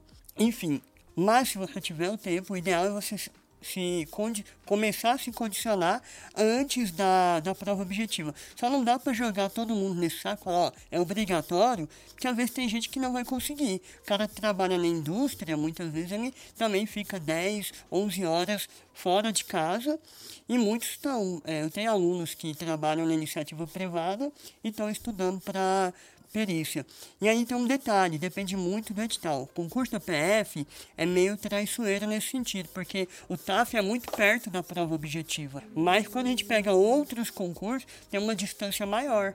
E aí você tem um tempo maior para se condicionar. O nosso foi quanto tempo? O nosso, a nossa prova foi em junho. E foi E- dia 7 de janeiro, e tá? O TAF em janeiro, então foram seis Meio meses, ano aí, né? É, acabou com o Réveillon de muita gente, né? É, eu lembro, eu lembro por causa disso. É, eu, eu, eu, perdi, eu perdi 14 quilos depois da prova objetiva para me condicionar para o TAF. Mas é o que o Guilherme falou, acabei lesionando o joelho, quase deu errado. Então, assim, o ideal é se você tiver condição, tiver tempo, já vai se condicionando antes da prova objetiva. É, e se você tiver condições também de contratar um profissional da área que consiga Opa. te, te guiar nesse processo de uma maneira que você não se lesione, né? E que monte uma rotina de treino que seja mais adequada pra, até para o seu estilo de vida, também é muito bom. Um- Isso. Uma ótima dica, né? A gente falou da utilidade das outras coisas, né? Do, da matéria que cai na prova objetiva e tal. O TAF tem utilidade prática para um perito criminal? O que o TAF tá medindo, né? Tipo, É bom que você, é, eu estou aqui como convidado e recebo perguntas que eu acho que vocês têm mais condição de responder do que eu. É, atualmente estou em trabalho de laboratório, então, cara. ah, você não tem que ficar levantando lá eu, muito é, eu equipamento. acho, vai- a minha opinião. carregou um cilindro esses dias, né? É, A é. gente não, né? Você. porque Mas se não tiver. Eu fiquei segurando a porta pra você passar com o cilindro. A Isa foi só no apoio moral. Então, é, o que, que eu. Pesado, O que, que eu acho? Que a, a perícia tem. A perícia tem. isso- Essa é a minha opinião. Mas quando eu olho o edital de perito, eu vejo uma outra opinião das instituições policiais. Então, um cara cadeirante, ele pode trabalhar no laboratório, né? Tem outras atribuições, outras perícias internas que, né, perfeitamente adaptável ali para um cadeirante, por exemplo.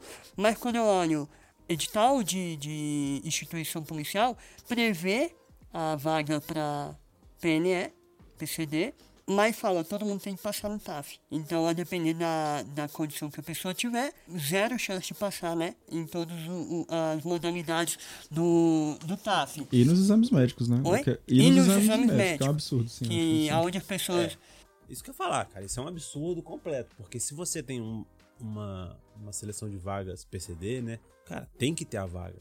Isso é uma. Eu entendo que seria uma diretriz de que o órgão deveria adaptar as suas demandas para aquele tipo de gente que está fazendo aquele tipo, esse concurso específico. Exato. E tem espaço. A gente conhece né, as nuances da perícia, as, os vários tipos de atividade e vê que tem espaço, né, Marcos? Uhum, sim, eu acho que tem. Então, e, e aí o que acontece na prática, as vagas reservadas para PCDs, elas viram vagas Vaga normal. normal, porque ninguém ocupa.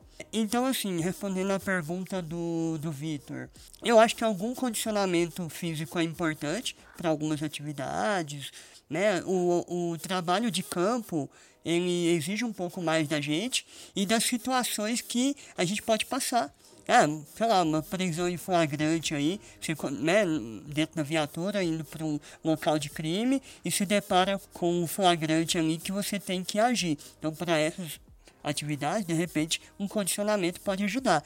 Mas dizer que isso é, é condição essencial para desempenhar qualquer atividade pericial, acho que não. Só rapidão, tem uma pergunta aqui dos ouvintes pelas redes sociais. Opa! É a pergunta. Acho isso? que, É acho que já mãe? foi. É minha mãe? Valeu. Não, mas mãe acho que já foi meio respondida por aí. A pergunta é: a prova é muito surreal? A prova, a prova. Do TAF, objetivo Não, qual? Tá genérico aqui. Tipo, a Ah, prova não. quer dizer o concurso inteiro, eu É, acho. né? cada um. E o que você acha, Isa? Não, acho que não. Tudo é possível. E vocês? Não, eu acho que, que muito pelo contrário, pelo menos na área de biologia. Eu achei que a prova ela tem uma vastidão muito grande, mas os temas são um pouco aprofundados. Então é mais uma questão de você saber de tudo que tá que pode ser perguntado, para que ninguém pergunte para você que é palinologia e você não sabe, mas não, não são conceitos muito, muito complexos não. É, eu acho que nessa, nessa, nessa questão eu também concordo. A prova você tinha que saber muita coisa de biologia, mas não de uma maneira muito aprofundada, concordo. Mas eu acho que a prova, pelo menos a da PCDF, ela foi muito extensa e imagino que seja parecido nos outros, outros lugares. Em questão de etapas, assim, são muitas etapas, é muita coisa que você tem que fazer e isso tem um certo custo psicológico, digamos assim. Tem que ter uma certa fortitude mental pra, sei lá, dar uma espairecida, assim, não ficar. Tipo, sei lá, eu, eu tenho a impressão de que, por exemplo, tem gente que coloca todas as fichas nessa prova e vai dando uma enlouquecida, assim, no meio do, do, do processo. Porque é muita etapa e, e foi como o Diego falou, tipo assim, tem, tem recurso, aí tem sei lá o que. Então, assim, o tempo o espaço de tempo entre as etapas demora às vezes e aí você fica ocioso nesse tempo às vezes. Então assim, tem que tem que dar uma liberada É, também. e uma sugestão que a gente pode fazer para todas as bancas do universo. Tentem ter um cronograma, né, gente? Pelo amor de Deus. Porque o que eu conheço de gente que adquiriu ansiedade nesse período, porque o, o cara, ele não fala quando ele vai lançar o resultado. Pode ser hoje, pode ser amanhã, pode ser daqui a três meses. Pra quem tá vivendo aquilo e aquilo é uma coisa que tipo, te consome, né? Principalmente se você foi bem na, na primeira etapa, na segunda etapa.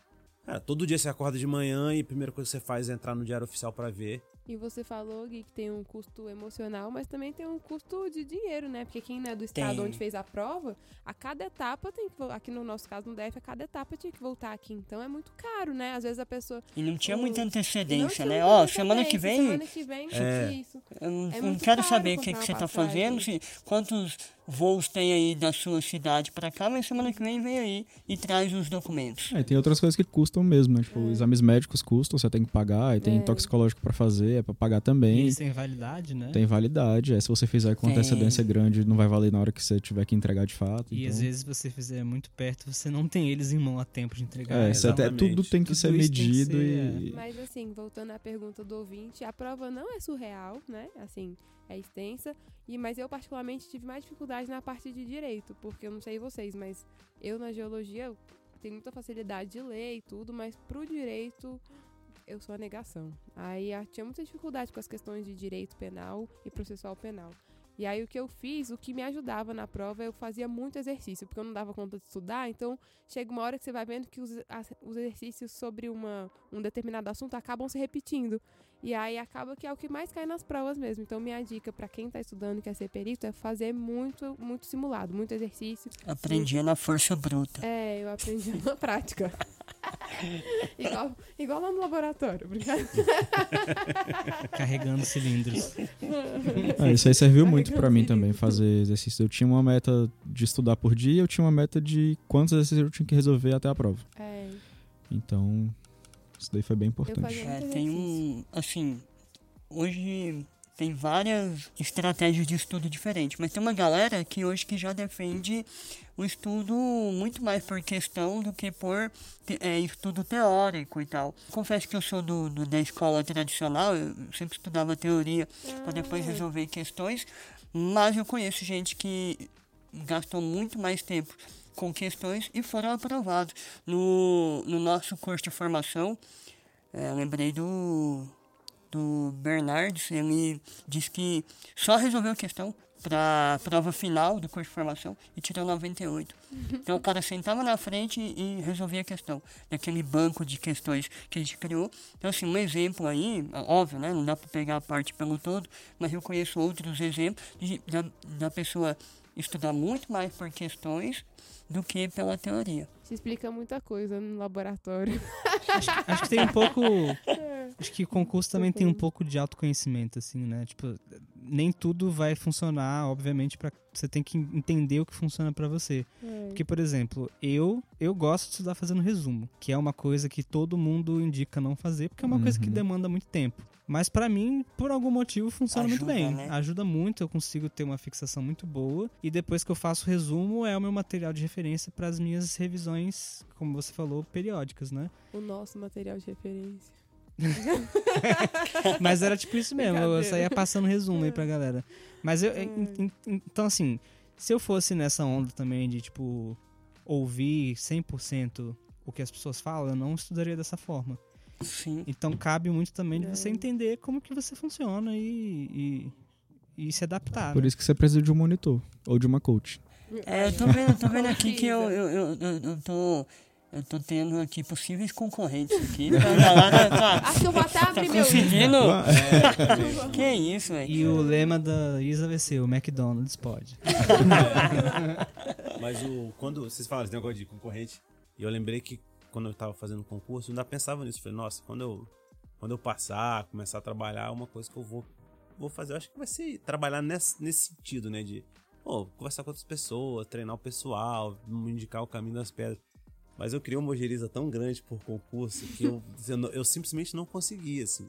Não, as pessoas até me pediam, ah, você tem alguma dica, tem um material pra passar? E eu, eu acho que eu bloqueei. na Eu acho que também tenho preguiça pra caramba. de- disso. Nossa. Então, eu não vou ser seu concorrente de forma nenhuma, pode ficar tranquilo. Não, mas eu acharia bom ter vocês aí com.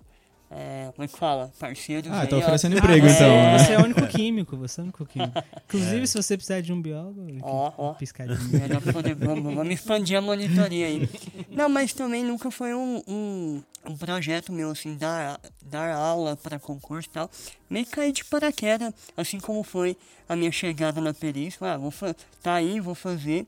E aí, por conta do resultado aqui, na, é, no, na prova de perito, o pessoal do Estratégia Concurso me convidou para escrever um PDF. E aí, meio que sem saber como fazer e tal. Não, peguei- Diego, você é muito modesto. O Diego é quê? o melhor professor que eu conheço.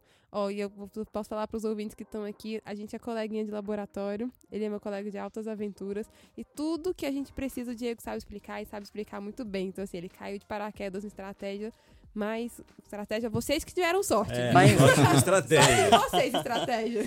Mas, mas se tem um lado bacana de. eu me queimando com os meus alunos, se tem um lado bom, se tem um lado bom de ser professor, é, é você se obrigar a estudar, né? Sei lá, eu É. escrevi uns 80 PDF, cada PDF uns 70 páginas.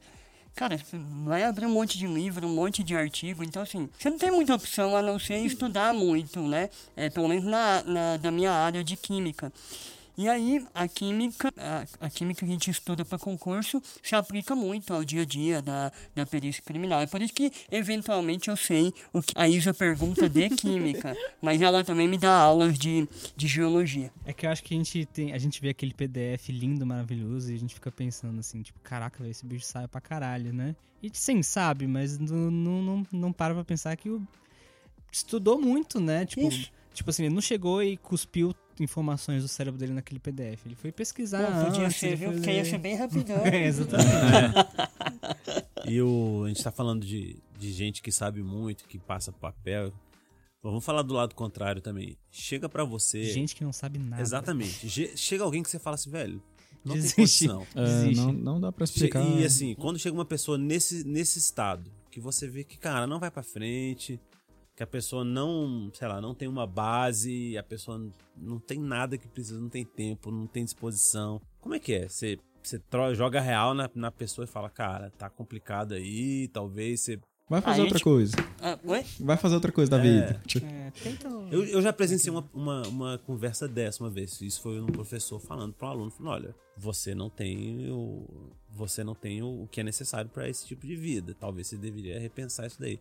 Caraca. Mas. Não, mas, ah, cara. eu lembrei de uma piada Assim, é retardada. honesto, né? Assim, é, vendo isso ao vivo, eu pensei, caralho, que coisa escrota.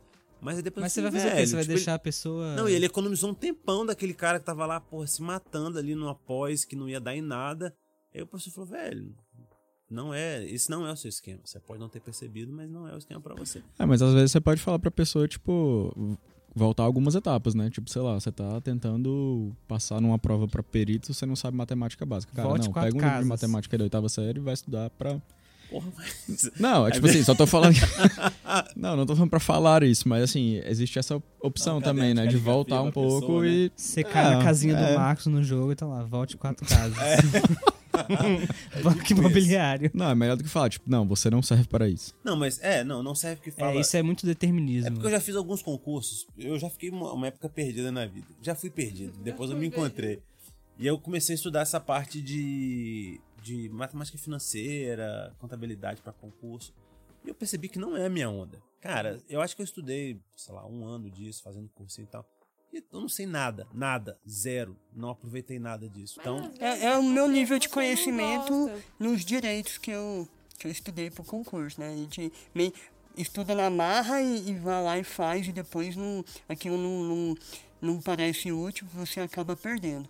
Mas, quer falar isso antes do, de eu responder a dúvida do Marcos? Então, Marcos, assim, o que eu acho, velho, que olhando a perícia criminal, eu diria que é um ponto fora da curva em relação aos concursos. Vou, vou explicar a minha observação. Eu vejo uma galera, sobretudo aqui na PCDF, claro, uma galera muito fora da curva, velho. Assim, que, sei lá, ah, tô aqui trabalhando como perito, tô fazendo nada, vou passar no vestibular de medicina e vou fazer medicina, vou fazer direito, entendeu? Tipo assim, uma galera, velho, que é, é, tem fome de conhecimento, assim, é, então eu acho que a gente é um, Como é que fala? As pessoas que procuram esse cargo, muitas vezes é, é um pouco diferente da média da população.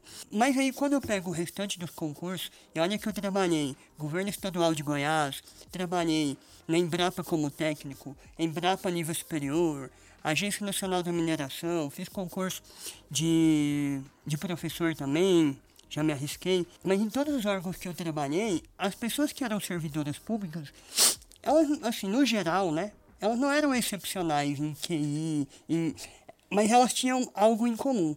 Todas eram esforçadas. Então acho que o, o segredo de passar em concurso não tem tanto a ver assim com a sua afinidade para A Isa falou que tinha muita dificuldade para direitos. E ela tá aqui, né?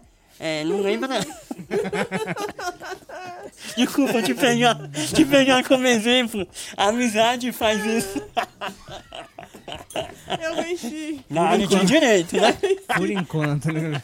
por enquanto. Mas assim, é, o que eu queria dizer é que o que. O, o, e eu me considero dessa, desse grupo, não dos excepcionais, da galera que se esforça muito num objetivo.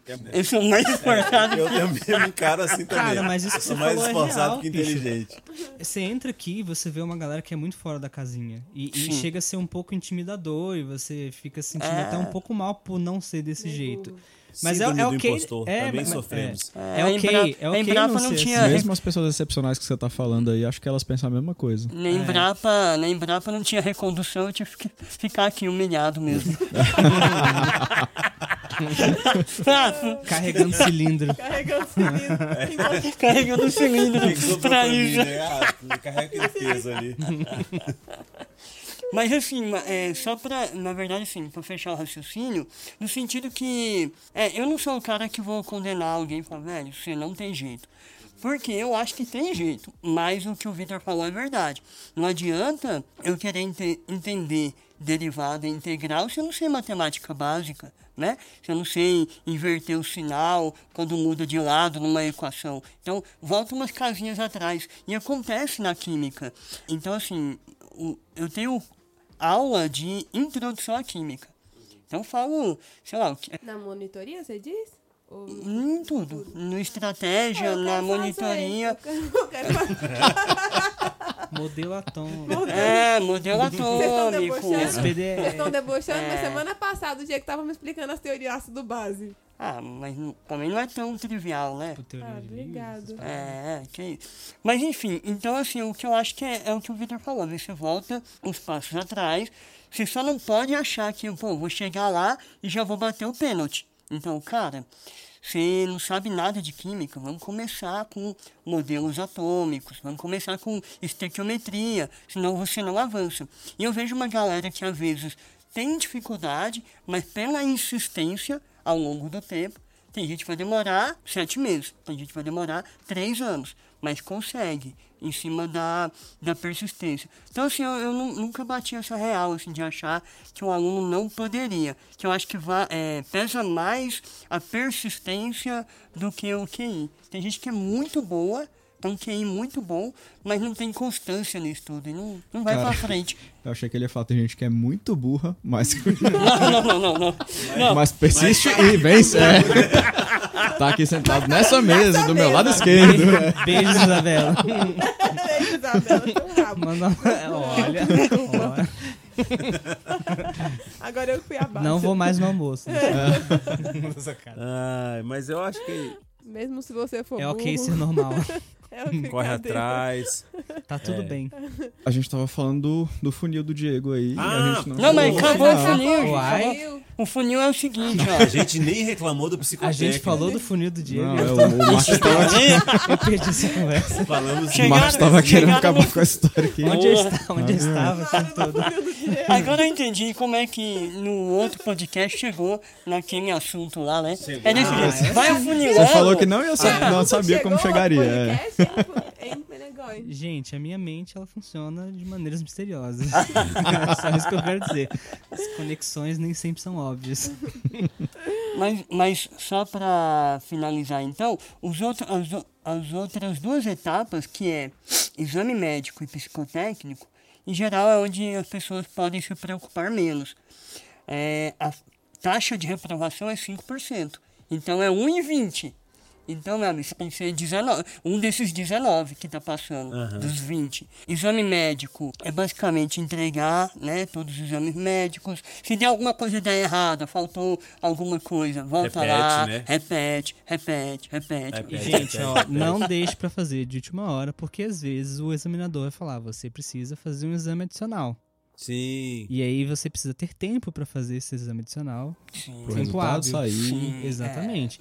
Então não deixe pra fazer de Não, hora. e, e- e- e vamos, vamos concordar aqui, né, que a- é engraçado que você deixou por último o exame médico e o psicotécnico, porque o exame médico ele te enlouquece, porque o pessoal fala, ah, tem que fazer os exames aqui com o carimbo, a assinatura do médico, com o nome completo, CRM, e não pode ser digitalizado, tem que ser ali o carimbão.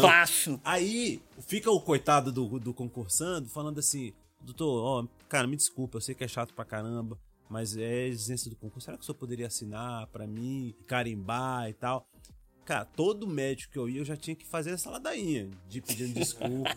Cara, teve um, um- um médico que eu fui, na época eu tava fazendo muita corrida. Eu, atualmente, o meu físico não deixa transparecer, mas eu, eu era corredor de rua. Algum dia, né? Algum dia É, eu fui. exatamente. Ele vai postar uma foto no stories. Vou postar uma foto. Antes, antes de ser pai, eu corria. É, antes de ser pai eu corria. E aí eu fui, eu tava no, no auge, né, da forma física na época, do que eu já cheguei, né? Aí eu, eu fui fazer aquele exame cardíaco e o cara botou assim, diagnóstico, bradicardia do atleta. Aí eu falei, cara, o que é bra- bradicardia do atleta? Ele falou, não, é porque você tem um condicionamento físico bacana, então Que você tem isso, os hein? batimentos mais lentos. Ah, eu tinha isso também. Aconteceu a mesma Aí eu, coisa eu comigo. falei pra ele, eu falei, dá pro seu só escrever normal? tipo assim, dentro dos parâmetros da normalidade. E ele mudou pra mim, ele falou, não, tudo bem, paciente normal. Porque até isso, cara, você fica paranoico, você não sabe o que a banca vai pegar pra te reprovar, sacou? Sim. Imagina te reprova porque você é atleta demais pra ser policial. Não, é capaz de cair pra um cara que não vai nem saber o que é bradicardia do atleta e vai falar, aí ó, o cara tem bradicardia, tá quase morto. Tira esse cara daqui. É, a galera é muito enjoada mesmo. Nessa etapa tem que tomar bastante cuidado. A última etapa, que é o psicotécnico, é. Eu não sei se está liberado falar isso aqui e tal. Tá liberado falar o que você quiser. Mas é. Porque a galera fala que é errado, né? Se preparar para o psicotécnico. Que- a única coisa que eu digo é o seguinte: todo mundo foi atrás conhecer o psicotécnico, saber. Todo mundo que eu conheço e foi atrás de se informar, passou. E quem não foi? Poucas. Não. Eu conheço gente que não foi atrás de nada e passou, mas todas as pessoas que eu conheço que reprovaram estavam nesse grupo de não vou estudar, não vou saber o que acontece e vai dar tudo certo. Seguiu aquele conselho, responda do seu coração, né? Eu, Responda Não do tem, não tem resposta errada. É, não tem resposta errada.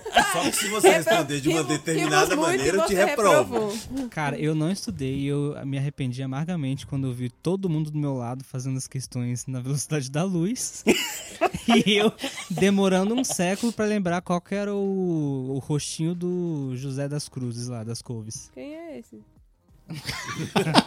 Tá vendo? Você não lembrava o nome da pessoa, ela não lembra que Alguém fez não a prova. memória. que não lembra nem.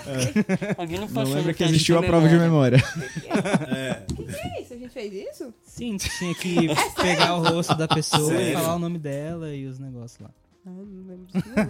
não. Reprovada. É, geólogos não se lembram dessa, É. de- desse exercício. Depois que eu fui mãe. Depois que eu fui mãe. Então, sim, recomendo estudar. é, É, Dá é, uma vai- olhada. Vai Dá uma olhada, atrás, dá uma olhada. entenda. Pra saber pra como que que você vai deixar? né, Isso, assim, para que pego no põe Pra no que que você vai deixar nas mãos do destino, Manual né? psicotécnico. Como é que é? Põe no Google, manual do psicotécnico. Só pra ver se tem alguma Os coisa. De repente, de repente aparece. De repente aparece alguma coisa. Não, mas ó, eu lembro que quando rolou isso, eu falei, cara, e como é que eu vou fazer, né? Aí, inocente, olha só, que pessoa inocente. Eu fui até uma clínica de psicologia e falei, meu, cara, eu queria saber como é que essas coisas funcionam e tal. é muito inocente. Velho, é muito inocente, O né? único lugar que você não poderia Você não, que eu não. É, exatamente. A mulher falou, não, é, a gente não pode falar, porque é um sigilo, se você souber, o teste não funciona e tal. E aí, velho, tipo, eu fui que nem, que nem o Menegói, velho, uma vez. Aí, cara, todo mundo voando no teste. Eu falei, pô, ou só tem gênio aqui na minha volta. Não, e era na prova de raciocínio lógico. Eu falei, caralho, eu sou a pessoa mais burra É, exatamente. que não tem condições isso. Mas dito isso, teve uma colega nossa do nosso curso de formação, que a irmã dela é psicóloga, e a irmã dela falou isso pra ela, tipo, ah, não, não olhe e tal, não precisa pipi papapá, ela reprovou Aí.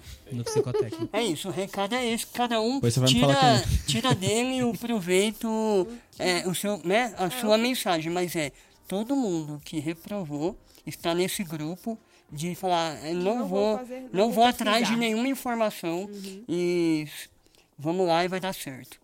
Às vezes dá, É. às vezes não dá. Mas, É. cara, você você chegou aqui, velho, você já gastou tanta energia nesse funil, Você não tá- no meu funil, tá, Mas Guilherme? agora, agora funil- é sério também, tipo, assim, você tá tão ansioso e tão nervoso no momento da prova, que eu acho que às vezes se você chega nela cego, sem saber o que vai acontecer, essa ansiedade, ela meio que já, de certa forma, tira os resultados padrões É, do enviesa, teste. é. Enviesa o teste. Então, assim, pelo menos você entender o, o que, que você vai você vai chegar lá na hora, o que, que você vai ter que fazer, entendeu? Assim, o que, que você vai se deparar. Ter um pouco de prontidão nesses Até aspectos. porque os testes são as coisas meio aleatórias, assim, né? Se você escuta pela primeira vez falar que você tem que ficar fazendo pauzinho um do lado do outro. É, parece-. Cara, mas assim, é parece um amarelo, negócio meio. Tem Não, não, tô falando assim-. Não vou falar os gestos que foram feitos nessa mesa agora, mas beleza. Que gesto, Não, mas eu concordo com Mas eu acho que é uma parada muito. né? É, a partir do momento que você entende o, o funcionamento do negócio, e você pode até falar assim, ah, tá, entendi, agora eu acho que faz sentido e tal. Mas te tira o nervoso. É, mas dito isso também você não precisa ficar neurótico, né? Porque nesse Não, teste não, não mesmo de fazer pauzinho, tinha gente que decorava quantos pauzinhos tem que fazer por minuto. Tinha o RPM dos pauzinhos na cabeça Sim, é. e pra, pra saber quantos que tinha que fazer no final. Isso aí já Achava uma é, música no ritmo dos pauzinhos, é né? beijo. Né? cantando. Não. Oh, mas... Essa não, porque essa é devagar. Mas quando você. Não dá pauzinho suficiente. É não. Não, mas acho que é essa pra mesmo, é. É. viu? Quem É, Isso não dá na 60 live. BPM? Que na é. live. Oh, mas. Mas não, não nos pauzinhos, né? Não, Nos nos pauzinhos também. Era É? essa também? É. Era essa? Não, Eu acho que era. Não? Você era o cara que fazia a não musiquinha na cabeça? Ah, eu acho que, acho que era. Ele É, eu acho que cantava era alto essa. pra. Ah, pra desestabilizar assistir os dominância. concorrentes. Não, a- dá? É, acho que fiz aqui no papel agora. Não, acho que é. Eu acho que tinha que ser aquela U, I, U, A, A, Tchim, Tchim. É, é, Cancela. Cancela. reprovado, tá vendo, Reprovado. gente? Por isso que você precisa estudar pro psicotécnico. pra- Porque tem gente assim que passa, É. né? E aí você não Eu pode. tô sofrendo bullying nessa mesa aqui. Eu Oh, sou a única mas- mulher. Isso é misoginia. Mas mesmo quando você mergulha um pouco mais no teste, entende a lógica dele, por exemplo, um teste de personalidade, você vê que tem um pouquinho de subjetividade. Não no teste em si, que é o seguinte. Eles fazem, eles querem que você esteja entre alguns percentis. Tipo assim, entre 20 e 70 para agressividade. Você não pode ser o cara muito explosivo, nem tão Nem banana. Nem banana demais. Mas, cara, quando você olha diferentes editais, PM, DF, não, vou pegar só perito, vai, pra, a gente tá falando disso. De diferentes estados, esses percentis mudam. Uhum. Pô, então, sei lá, o perito ali no Nordeste tem que ser mais, mais calmo, né? Tá A galera anda com, anda tá, com faca no bolso, aí. tá na beira-mar, ou, ou- Cara, não faz né? sentido. É, tem que ser mais nervoso porque, pra romper o marasmo ali, né? Exato. E tem concurso que nem. é, Nem diz. Nem diz quais foram os percentis adotados para aprovar ou reprovar. O cara é reprovado sem saber em qual percentil que ele ficou, né, em qual parâmetro que ele foi reprovado. Então, assim, poderia ser mais transparente no sentido, olha, o perfil aqui psicológico é tanto de agressividade, tanto aqui de genero- generosidade, sei lá mais o que avalia, para a gente ter uma, uma- um entendimento. Agora, quem é que em sã consciência não vai querer ficar dentro desse percentil? Depois de ter passado em todas essas etapas. E por que a perícia tem que é ter um só perfil de perito? Né? Isso não, não, não quer dizer que o cara vai ser né, o melhor perito, às vezes outras habilidades poderiam ser avaliadas. Mas enfim, tá aí, a gente tem que dançar conforme a música, né? Tem Por que- acaso vocês já tiveram curiosidade de olhar publicação sobre isso? Tipo, sobre a validade desses testes e aplicados a concurso, alguma coisa do tipo assim? Eu não, depois que eu fiz, a última coisa que eu Nossa. queria. Cara, eu fiquei agora bastante curioso, eu vou procurar isso. Mas vocês validade em relação ao quê? A depois que- mensurar coisas é, re- reais e, né, e Cara, eu já nunca vi nenhum estudo, já conversei com uma pessoa da, da área. O que ela me disse é que esses testes eles são muito interessantes quando aplicados num, num contexto muito maior do que uma prova de quatro horas. É muito difícil, se não impossível, você acessar a aptidão psicológica ou psiquiátrica ou psicotécnica, lá como é que fala isso, de um candidato, principalmente ele está sob pressão, ele não está ali livre para expressar o seu eu verdadeiro, mas que isso se você está acompanhando uma pessoa, faz um teste hoje, outro teste daqui a uma semana, e, e você vai colocando isso com conversas e consultas e uma análise ali, tipo, pessoa a pessoa, isso pode é, ajudar. indicações, né? É, Ah, não, ajudar eu sei que o teste, o teste para ele, pra ele ser usado, ele tem que ser validado, né? Tem, tem um manual do teste, explica. Eu conheço gente que faz também os testes. É, não, minha... E aí o conselho de psicologia tem que aprovar e tal. Só que eu queria ver o pós, sabe? Tipo assim, beleza, pro teste ser aplicado, ele precisa de aprovação, precisa ter uma publicação dizendo que vale XYZ aqui. Ok, mas e depois? Essa parada tá sendo usada de forma tal e isso aí é, é válido ou não é? Ou faz sentido não faz? Eu já vi uma, uma do outro lado, né, da, dessa questão, eu já vi uma pessoa de recrutamento falando que, foi nem de recrutamento, um gestor público falando que as pessoas que tiveram problema de disciplina na carreira policial eh, geralmente estavam correlacionadas, né, havia uma correlação alta com as pessoas que tinham entrado subjúdice por conta do psicotécnico. Ou, ou talvez a pessoa já entra puto, né? Já entra Porra de instituição já me reprova aqui, né? E esses testes são muito legais, é tipo assim, de 1 a 7. Eu bateria num mendigo no meio da É, Não, e existe essa, essa, essa fica, afirmação, tipo, cara. Eu vi uma Estou pergunta uma vez que era: Você acha briga de facas emocionante? Eu acho emocionante, assim. Sim, medo o é uma medo, emoção. Exatamente. Cagaço é uma emoção. Não, e o, e o que que eu, eu respondo, assim? Porque eu penso, olha, eu não quero nem dizer que eu acho emocionante, mas eu não quero dizer que eu sou totalmente apático. Ou será que eu marco Onde que eu fico? meio termo? Eu sou um Ou sociopata ou eu sou um... Coloca a justificativa. Se a faca for sem ponta. Tem algum me serrilhado? Cara, eu lembro de outra engraçado também que era você cumprimenta as pessoas quando você entra num elevador ou numa sala de consultório em que as pessoas estão esperando, você fala bom dia ou não. E isso era pra medir a agressividade. E, e a explicação que dava lá era que se você cumprimenta, você é mais expansivo e você tende a. a é, hein? tipo, você Já chegou controla, falando bom assim, dia. Você já vai falando com as pessoas. É tipo isso. E aí por isso você seria agressivo. Você não foi provocado pra falar oi.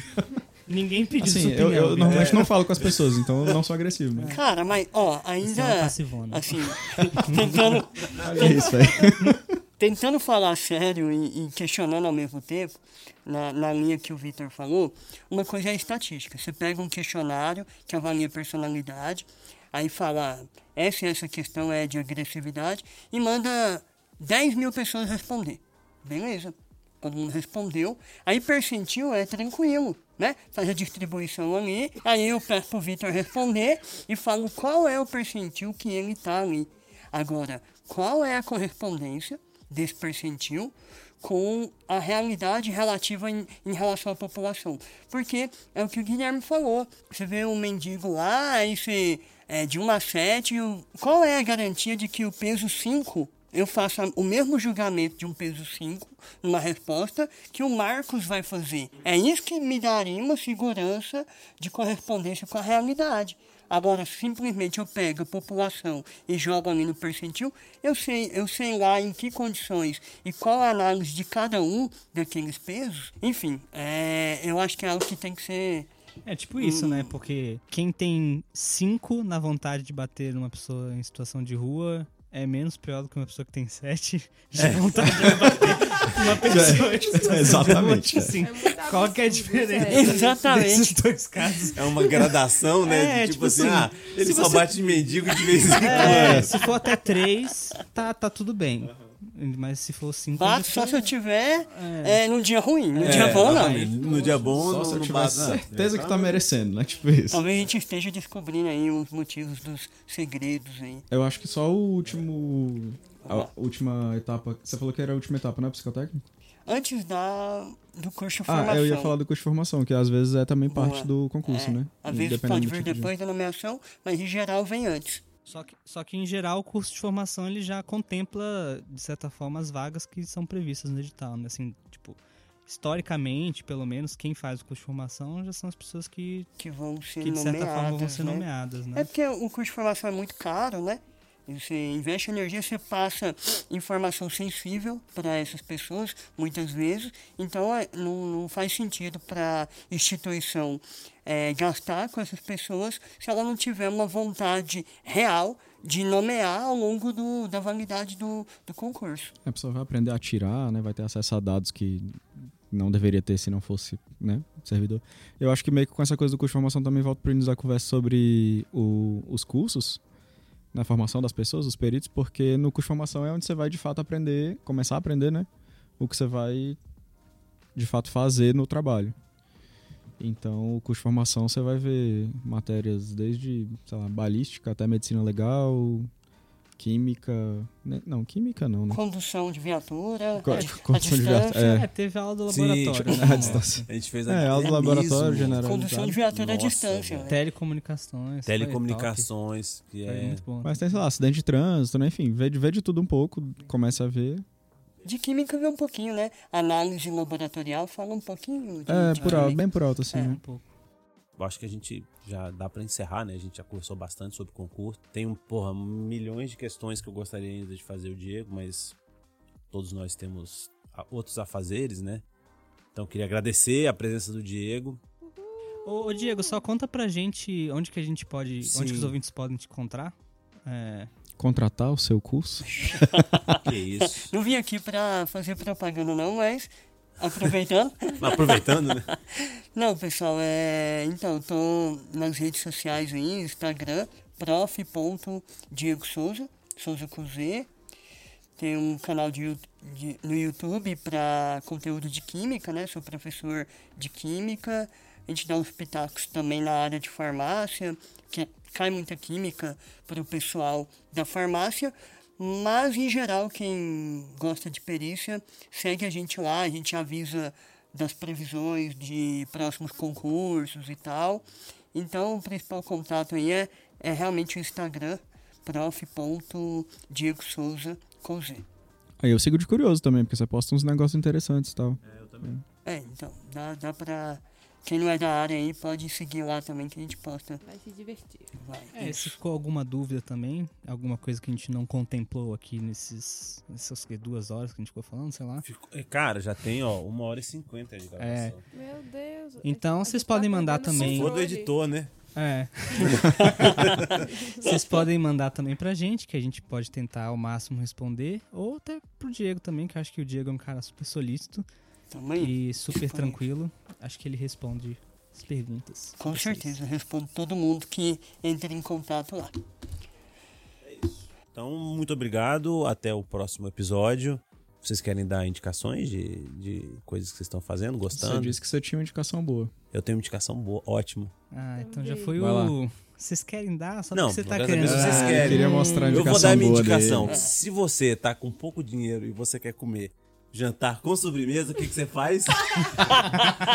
você segue a dica do nosso colega aqui, pede uma pizza de calabresa com borda recheada de doce de leite, que é sucesso. Jantar e. O seu presunto não vai Jantar ficar sujo de doce de leite. Presunto doce a, a pizzaria partiu a pizza no meio. Ela não deveria ter feito isso. Eu, eu veto Veta É, o quê? eu- Esse tipo de esse pedido? tipo de pedido. Não, vocês. Eu gostei. Eu não tinha doce de leite no ovo. Como que eu Porque a pizzaria errou, eles partiram a Não, pizza. Não era pra Quem ter errou partido. Foi você, então, pedindo doce de leite na Não, eu faço isso minha vida inteira. Não, mentira, eu Enfim, faço isso tem alguns anos. episódio que eu, eu vou continuar protestando contra o doce de leite na borda da pizza salgada. Fechou. E, pessoal, eu queria agradecer também o convite.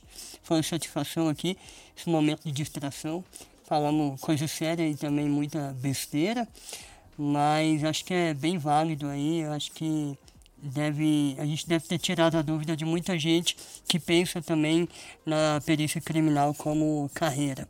Isso aí, abraços é. forenses, então. É, Beijos. Um, um abraços. Até breve, colega. Valeu.